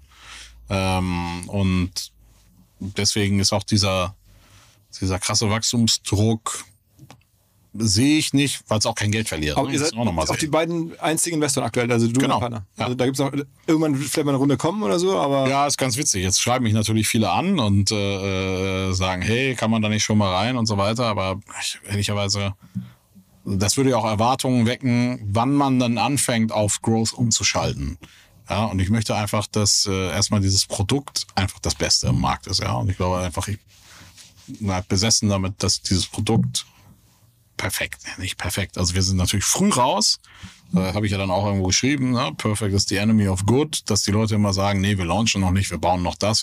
Wenn du heute jetzt in, äh, wir haben eine coole Funktion, auch jetzt wirklich für, für äh, ausländische äh, Mitbewohner und so weiter gebaut, dass wenn du jetzt Better Roaming kannst du dann die Sprache umstellen. Ne? Das war mir wichtig, dass wir irgendwie 33 Sprachen haben. Arabisch, Türkisch, Polnisch, Chinesisch, whatever. Und ähm, das kannst du jetzt umstellen. Du kannst auch die Währung umstellen, damit du immer local bist, damit du verstehst, was mache ich da eigentlich. Und wenn du das umgestellt hast, stellen wir auch in deinem Account deine SMS-Sprache um. Das heißt, du landest dann in den USA und kriegst dann in deiner Sprache die SMS. Lass mal zum Schluss eine, eine lebensphilosophische Frage. Ich meine, jetzt ähm, hattest du diesen Monstererfolg und klar bist damit finanziell mehr als unabhängig. Äh, solche Fälle hat es ja in Deutschland eigentlich seit Jahren nicht mehr gegeben, wo jemand so viel Wohlstand auch generiert hat. Du hättest das nicht mehr machen müssen. Du hättest jetzt ein bisschen auch ein, warum wieder Vollgas Unternehmertum und jetzt da täglich rein und dann auch mit all den, dem Druck, den ich mir vorstellen kann, eine Firma, die Geld verliert, ähm, wo man dann großer Shareholder ist, das ist, da wacht man dann morgens schon mal automatisch auf ähm, und schläft nicht mehr aus. Was treibt dich? Puh, gute Frage. Ist das so ungelöste Rätsel? Weiß ich nicht. Ähm, das ist ja eine intellektuelle Challenge, ja? Ist doch einfach, ist ein neues Feld also ich hatte schon immer Telco. Mein erster Job war ja mit 15 Programmierer bei so einem lokalen Telco Internet Service Provider. Viele Grüße nach Kiel, TNG. ähm, und äh, das heißt, das war ja jetzt nicht völlig fremd. Ich war ja schon so ein bisschen der Handy-Freak. Ich hatte irgendwie äh, Nokia Communicator. Also, braucht man das jetzt als Schüler? Hatte ich dann, von, dann vom Job aus. Ähm, und dann hatte ich im Studium vor dem iPhone 2006, weiß ich noch, war ich im Auslandssemester, hatte ich so ein komisches Windows-Smartphone, QTAG.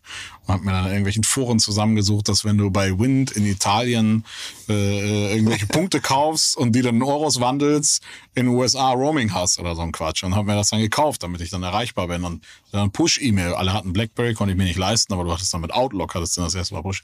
Also das war, das war 2006 äh, und, und auch vorher schon. Das ist ja schon eine lange Zeit. Das heißt, du liest dann auch äh, Telco-relevante Seiten. Du, das ist ja jetzt ein Thema, das äh, jetzt nicht aus heiterem Himmel gefallen ist, sondern es ist schon ein Thema, wo ich sage, okay, das finde ich cool, ich finde das technologisch cool was ist hier mit äh, neuen Verbindungsmethoden, was mit Internet of Things, wo geht die Zukunft eigentlich hin? Das ist auch nah an Automobil. Automobil ist immer so das erste vernetzte Gerät. Was kann man damit machen? Ja, es gibt dann immer diese coolen autonomes Fahren und niedrige Latenzen und sonst was, diese ganzen Telco-Cases, aber viel davon ist ja auch äh, wieder Nutzererlebnis, ja. Kann ich eigentlich nahtlos meine Spotify-Playlist übernehmen? Kann mein Kind hinten irgendwie YouTube streamen oder. Wenn es Ausland fährt. Äh, während das Auto fährt und so weiter. Ja, du, du ins Ausland reinfährst sozusagen. Ja, auch solche Sachen, ja. Und, ähm, und ich glaube auch, dass diese seit zehn Jahren reden alle über Internet of Things, ja. Und sagen dann, morgen kommt's und morgen kommt's. Und ich glaube, morgen kommt's jetzt wirklich, weil die Kosten, Daten zu generieren, immer mehr deutlich sinken. Ich habe letztens eine Studie gelesen, da hat so ein Telco-CEO gesagt, in den nächsten fünf Jahren wird sich der Datendurchsatz, also die Gigabytes, verhundertfachen und unser Revenue wird dabei zwei Prozent wachsen. Also da siehst du ja diese Preis, äh, Verfall, äh, Preisverfall, weil der Kunde sagt ja nicht, ich möchte 20 Gigabyte, sondern der Kunde sagt, ich möchte unbeschwert Netflix gucken können. Und früher war das irgendwie ein 640 mal 480 Kachelvideo und jetzt haben alle 4K Ultra HD und als nächstes werden sie dann irgendwie Virtual Reality 8K sonst was haben. Das wird ja immer datenhungriger. Aber der Konsument ist nicht bereit, mehr dafür auszugeben. Der kann er auch nicht. Ja. Kann ja jetzt nicht das Zehnfache bezahlen ähm, und zahlt dann statt neben seinem Hauskredit irgendwie seine, seine Vodafone-Rechnung oder sowas. Sondern der wird äh, immer sagen, das ist mein Budget und für dieses Budget möchte ich State-of-the-Art-Technology haben. Und dadurch wird, wenn, wenn diese Schwelle jetzt so überschritten ist, und das sehen wir ja, und diese eSIM-Technologie, da gibt's neue Standards, da sind wir auch tatsächlich als, als sozusagen äh, Truephone und Nachfolgegesellschaft Cutting Edge. Es gibt so SGP 31, die GSMA macht neue Standards. Wie kann ich IoT-Geräte anbinden? Ja? Also jetzt denk mal an sowas wie, du kaufst eine Sonos-Box, äh, und die soll aber Internet drin haben. Du willst sie mir da den Strand nehmen, du willst sie nicht kuppeln und äh, irgendein Quatsch. Wie kriege ich denn diese eSIM auf das Gerät? Das, das hat kein Display, das hat keine Tasten, das hat keine Kamera. Also brauchst du ja irgendeinen einfachen Prozess. Ähm, und da sind die nächsten technologischen Standards so nach dem Motto, dann koppel, dann nehme ich meine Sonos-App und scanne halt einen QR-Code und der überträgt das auf die Box und ich kann sozusagen diese Connectivity remote managen. Und das wird, glaube ich, nochmal einen Push geben. Dann wirst du so Modelle sehen, dass, äh, und da reden wir ja auch mit Hardware-Herstellern, dass die sagen, kann ich nicht äh, kann ich das nicht schon mit reinbauen? Entweder, weil ich es dem Kunden schenken will, nach dem Motto, kauf eine Sonos-Box, drei Jahre Internet umsonst, kannst du streamen, wie du willst. Oder kann ich nicht noch ein schönes Upselling machen und ein Subscription-Modell drauf Also du trittst bauen, jetzt quasi, oder du hast jetzt eigentlich Lust gehabt, um sozusagen die Frage da mal zum Anfang zu drehen, du hast Lust gehabt in die äh, Telco-Industrie, die- der du schon lange Jahre irgendwie als Fan ein bisschen angehörst oder als, Ja. als Beobachter, jetzt einzutreten als, als äh, aktiver Player. Und das war eine Eintrittstür, wo du sagst, okay, die kommt so oft auch nicht wieder, weil ich meine, so, ein, so eine Company jetzt von neu zu bauen, äh, ist aufwendig. Du hast halt schon 400 Leute und Technologie und, und Assets. Ja. Und hast du gesagt, okay, hier ist die Tür, da auf die Branche, aber ich Bock, wie andere Leute dann Bock haben, vielleicht auf Fußballbranche und sich einen Sportverein kaufen, also hast du, okay, ich kaufe jetzt hier so ein Ding und damit bastel ich jetzt. Und es passiert was, ne? Also es ist, ist jetzt ist so der Inflection Point. Jetzt kommt was, weil dieser dieser dieses iPhone 14 in den USA, dass das keinen SIM-Slot mehr hat, das hat viele kalt erwischt. Also dass, dass, dass die das durchziehen und sagen, hey Jungs, wir machen das jetzt zu. Ihr müsst äh, eure, also wir als Truephone-Nachfolger verkaufen eSIM-Server an kleine Telcos in den USA, damit die eSIMs rausgeben können, äh, weil sonst, wie sollen die machen? Dann sind die alle ihre Kunden los. Die brauchen eine Lösung. Ähm, und ähm, ich glaube, das ist jetzt genau der Moment, wo man dann sagt, okay, wie stellt man sich, äh, das ist dann so ein bisschen die Challenge, wie, wie glaubt man, wird die Dynamik dieses Marktes sich entwickeln? Ja, und das ist, das ist wirklich sehr, sehr spannend. Da gibt es natürlich die sehr, sehr großen und äh, die, die kaufen ja Technologie ganz anders, als wir es bauen. Dann hast du ja wirklich so dieses, wie baut, äh, keine Ahnung, Audi eine Vertriebsseite versus, äh, wie würde ein Auto 1 sowas bauen? Wie schnell, äh, wie sind die Prozesse, wer ist darin involviert? Schreiben die das aus? Machen die irgendwie Pflichtenheft, Lastenheft, geben das in den Einkauf weiter und dann müssen die die Preise drücken und irgendwann kommt irgendwie so eine äh, Beratungsbude und baut denen das zurecht. Und bis die das gebaut haben, ist schon wieder der Markt anders. So schätze ich halt ein, dass die Branche äh, hier auch sagt, ja, bau doch mal was Cooles, Hakan solange du neue Geräte ins Netz bringst. Keiner, keiner äh, wehrt sich ja dagegen, wenn du sagst, pass auf, ich mach's viel einfacher. Die, guck mal, diese, wie lange hat das jetzt gedauert, dein, deine eSIM zu installieren? Ja, So, das heißt, jetzt bist du ja viel geneigter, wenn du das nächste Mal in die Türkei fährst, sagst du, naja gut, also ein Gigabyte für 1,89, dann kann ich schon die ganze Zeit irgendwie online sein. Ja? Das heißt, du bringst ja dem Telco da drüben Ja, geschafft. ja, äh, und der Telco da drüben kann man auch sagen, ist auch Vodafone Türkei, ja, zufällig, ähm, auf dem das dann roamt, äh, bringst du dem ja einfach mehr Gigabytes. Ja? Und die sitzen da auf ihren Antennen, die haben ein paar Prozent Auslastung und sagen, hm, wäre doch schön, wenn die einer mal mehr benutzen würde.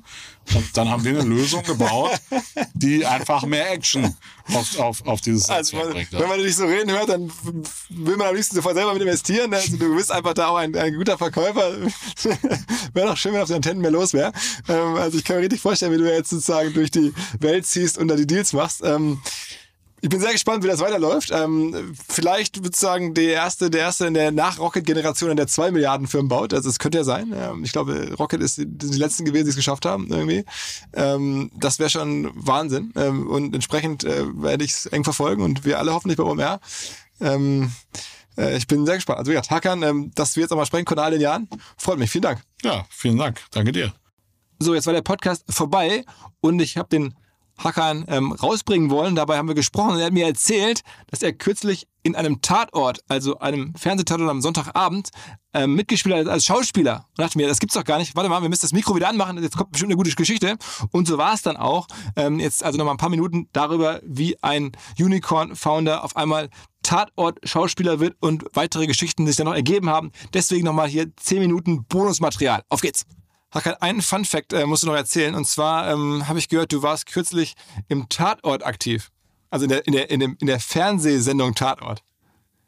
Äh, ja, tatsächlich. Das ist ein äh, alter Jugendtraum, äh, der da in Erfüllung gegangen ist. Ich habe zu Schulzeiten äh, so ein bisschen Schauspielerei gemacht ähm, und hatte meinen alten Freund Ralf Herford am Telefon, Schauspieler, ne? Kennt man ja als Filmbösewicht. Ähm, und habe ihm gesagt, hey, äh, wo bist du gerade?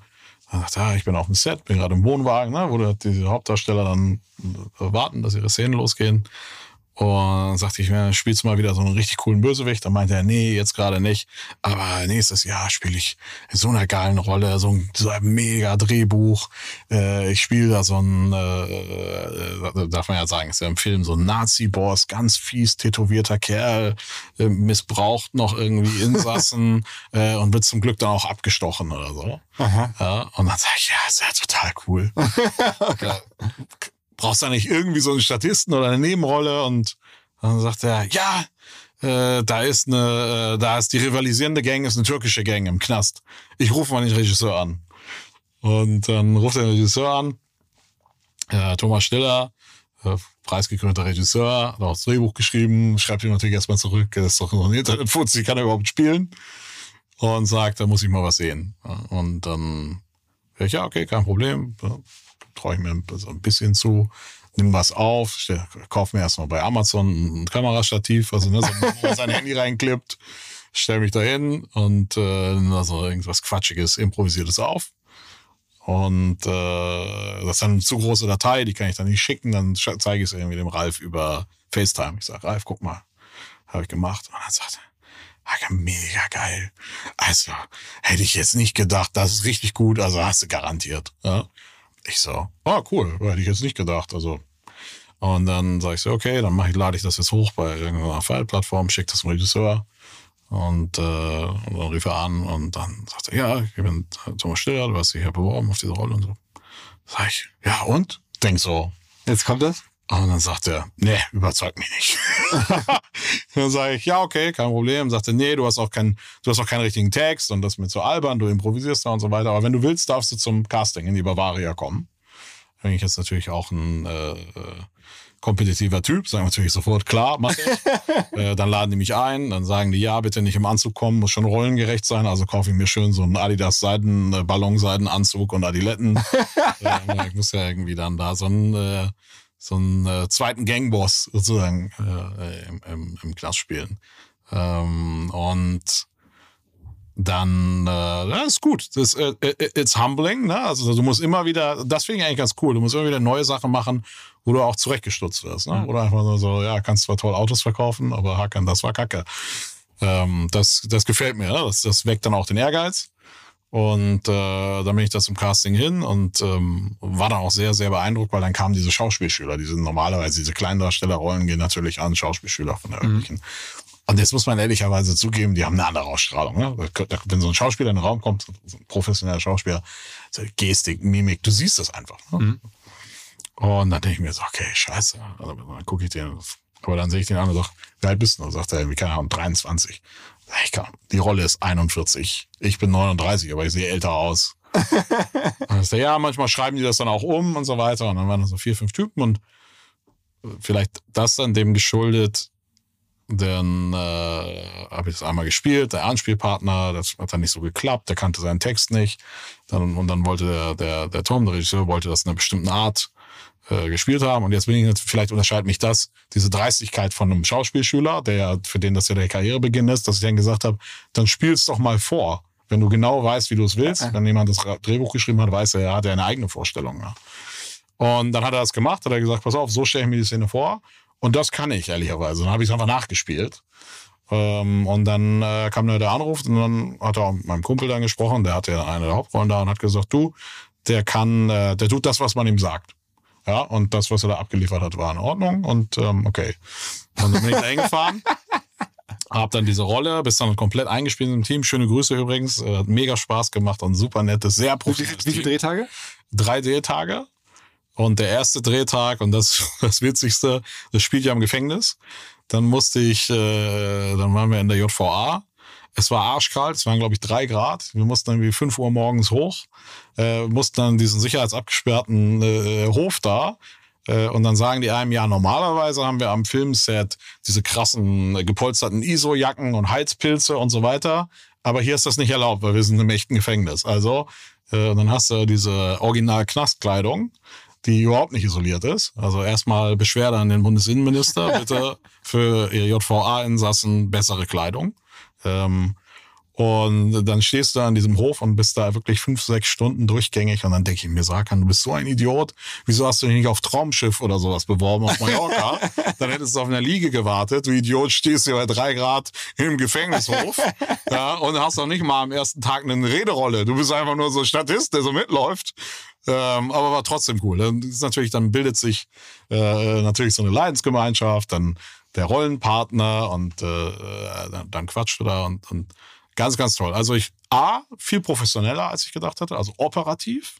Schaust ja als Unternehmer darauf, wie macht die Produktion das, wie karren die die ganzen Leute an, wie fließt Information. Information perfekt kommuniziert. Da musst du hin. Das dann, also das ist die Handynummer von Regieassistent 1, das ist Nummer 2. Wenn du da nicht ankommst, machst du das. Also diese ganze, man merkt, die schiffen seit 50 Jahren Menschen durch die Gegend. Mhm. Ja, also die, die wissen, wie es läuft. Das ist dein Text. Äh, da ist das Catering und so weiter und so fort. Perfekt. Ja, also wirklich toll gemacht.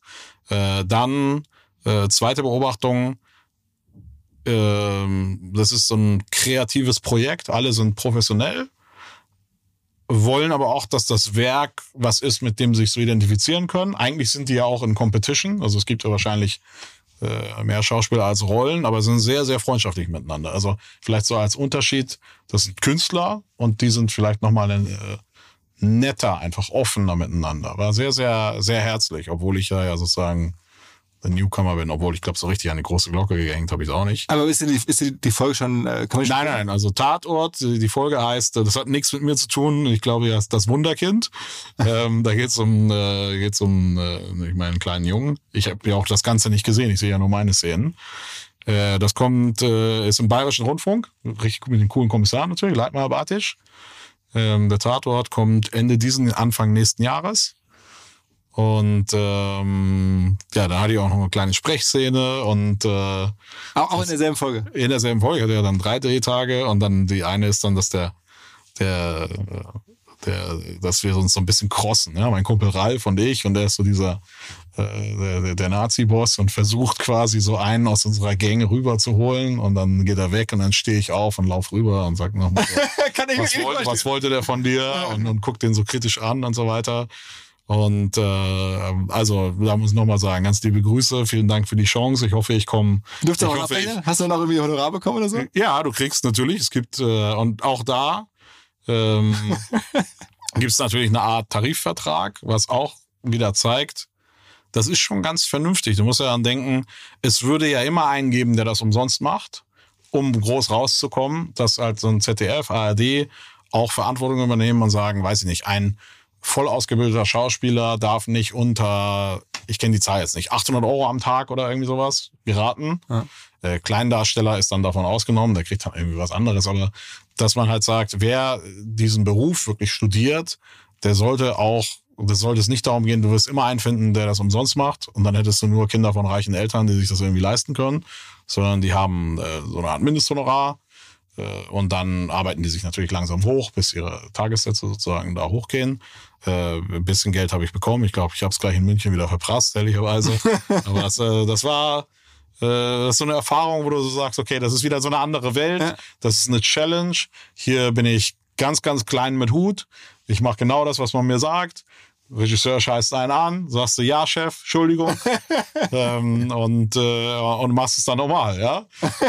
Und äh, aber Gibt es da was anderes auf deiner Bucketlist? Also jetzt Tatort oder Schauspielrolle im, im sagen wir mal, Millionenpublikum abgehakt? Was, was gibt's da was anderes, uh, ungewöhnlicheres? Äh, ja, jetzt kommt natürlich so der romantische Traum irgendwie äh, Raumfahrt, ne? Das ist dann so die, die, die letzte. Da, da wäre ich wahrscheinlich einer der Bekloppten, wenn das, äh, wenn ja? das kommerzialisiert wird. Also mit, mit Bezos oder, oder so? Ja, aber ich glaube, ich würde so tausend Flüge abwarten, um zu gucken, ob da einer stirbt, ja.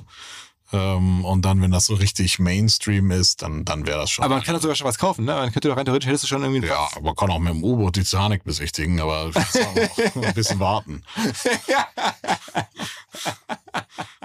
Alles klar. Wir haben einen neuen Partner hier im Podcast, an dem wir mit OMR auch zu einem ganz, ganz kleinen Teil beteiligt sein dürfen. Die Rede ist von Along, eine Firma, die folgendes Problem löst. Und zwar B2B-Verkaufsprozesse sind sehr kompliziert meistens. Es werden verschiedenste Materialien hin und her geschickt, Präsentationen, Videos, Angebote, Case Studies, Kalkulationen in verschiedensten Iterationen mit verschiedensten Menschen in den jeweiligen Verteilern. Ihr kennt es alle, E-Mail-Schleifen, E-Mail-Ping-Pong. Das macht den Prozess häufig kompliziert und zieht ihn sehr in die Länge. Und vor allen Dingen gibt es gar keine Insights aktuell über das Verhalten der Käufer. Also man sieht gar nicht als jemand, der das Angebot unterbreitet, was auf der Gegenseite so passiert. Und genau das ändert jetzt Along. Die bauen die sogenannten Along Spaces, also digitale Sales Rooms, in denen alle Materialien hochgeladen werden können, in denen sich die verschiedensten Parteien austauschen können. Es entstehen einfach drei Vorteile. Man muss nicht mehr in irgendwelchen E-Mails nachsuchen. Angebotene Lösungen und Zahlen und Grafiken können schnell überall in Meetings geteilt werden. Und als Verkäufer sieht man natürlich, wer wann sich über welche Sachen informiert hat, worauf zugegriffen hat. Und man kann Informationen auch live anpassen. Along funktioniert also hier wie ein Co-Pilot, analysiert das Engagement der Interessenten und stellt sogar Empfehlungen für den nächsten Schritt zur Verfügung. Technisch aufsetzen kann man das alles in wenigen Minuten, auch mit dem jeweiligen eigenen CRM verbinden. Das macht Along. Wir glauben auch deswegen dran, weil es im Bereich Digital Sales Rooms die Nummer 1 ist auf unserer hauseigenen Softwareplattform auf OMR.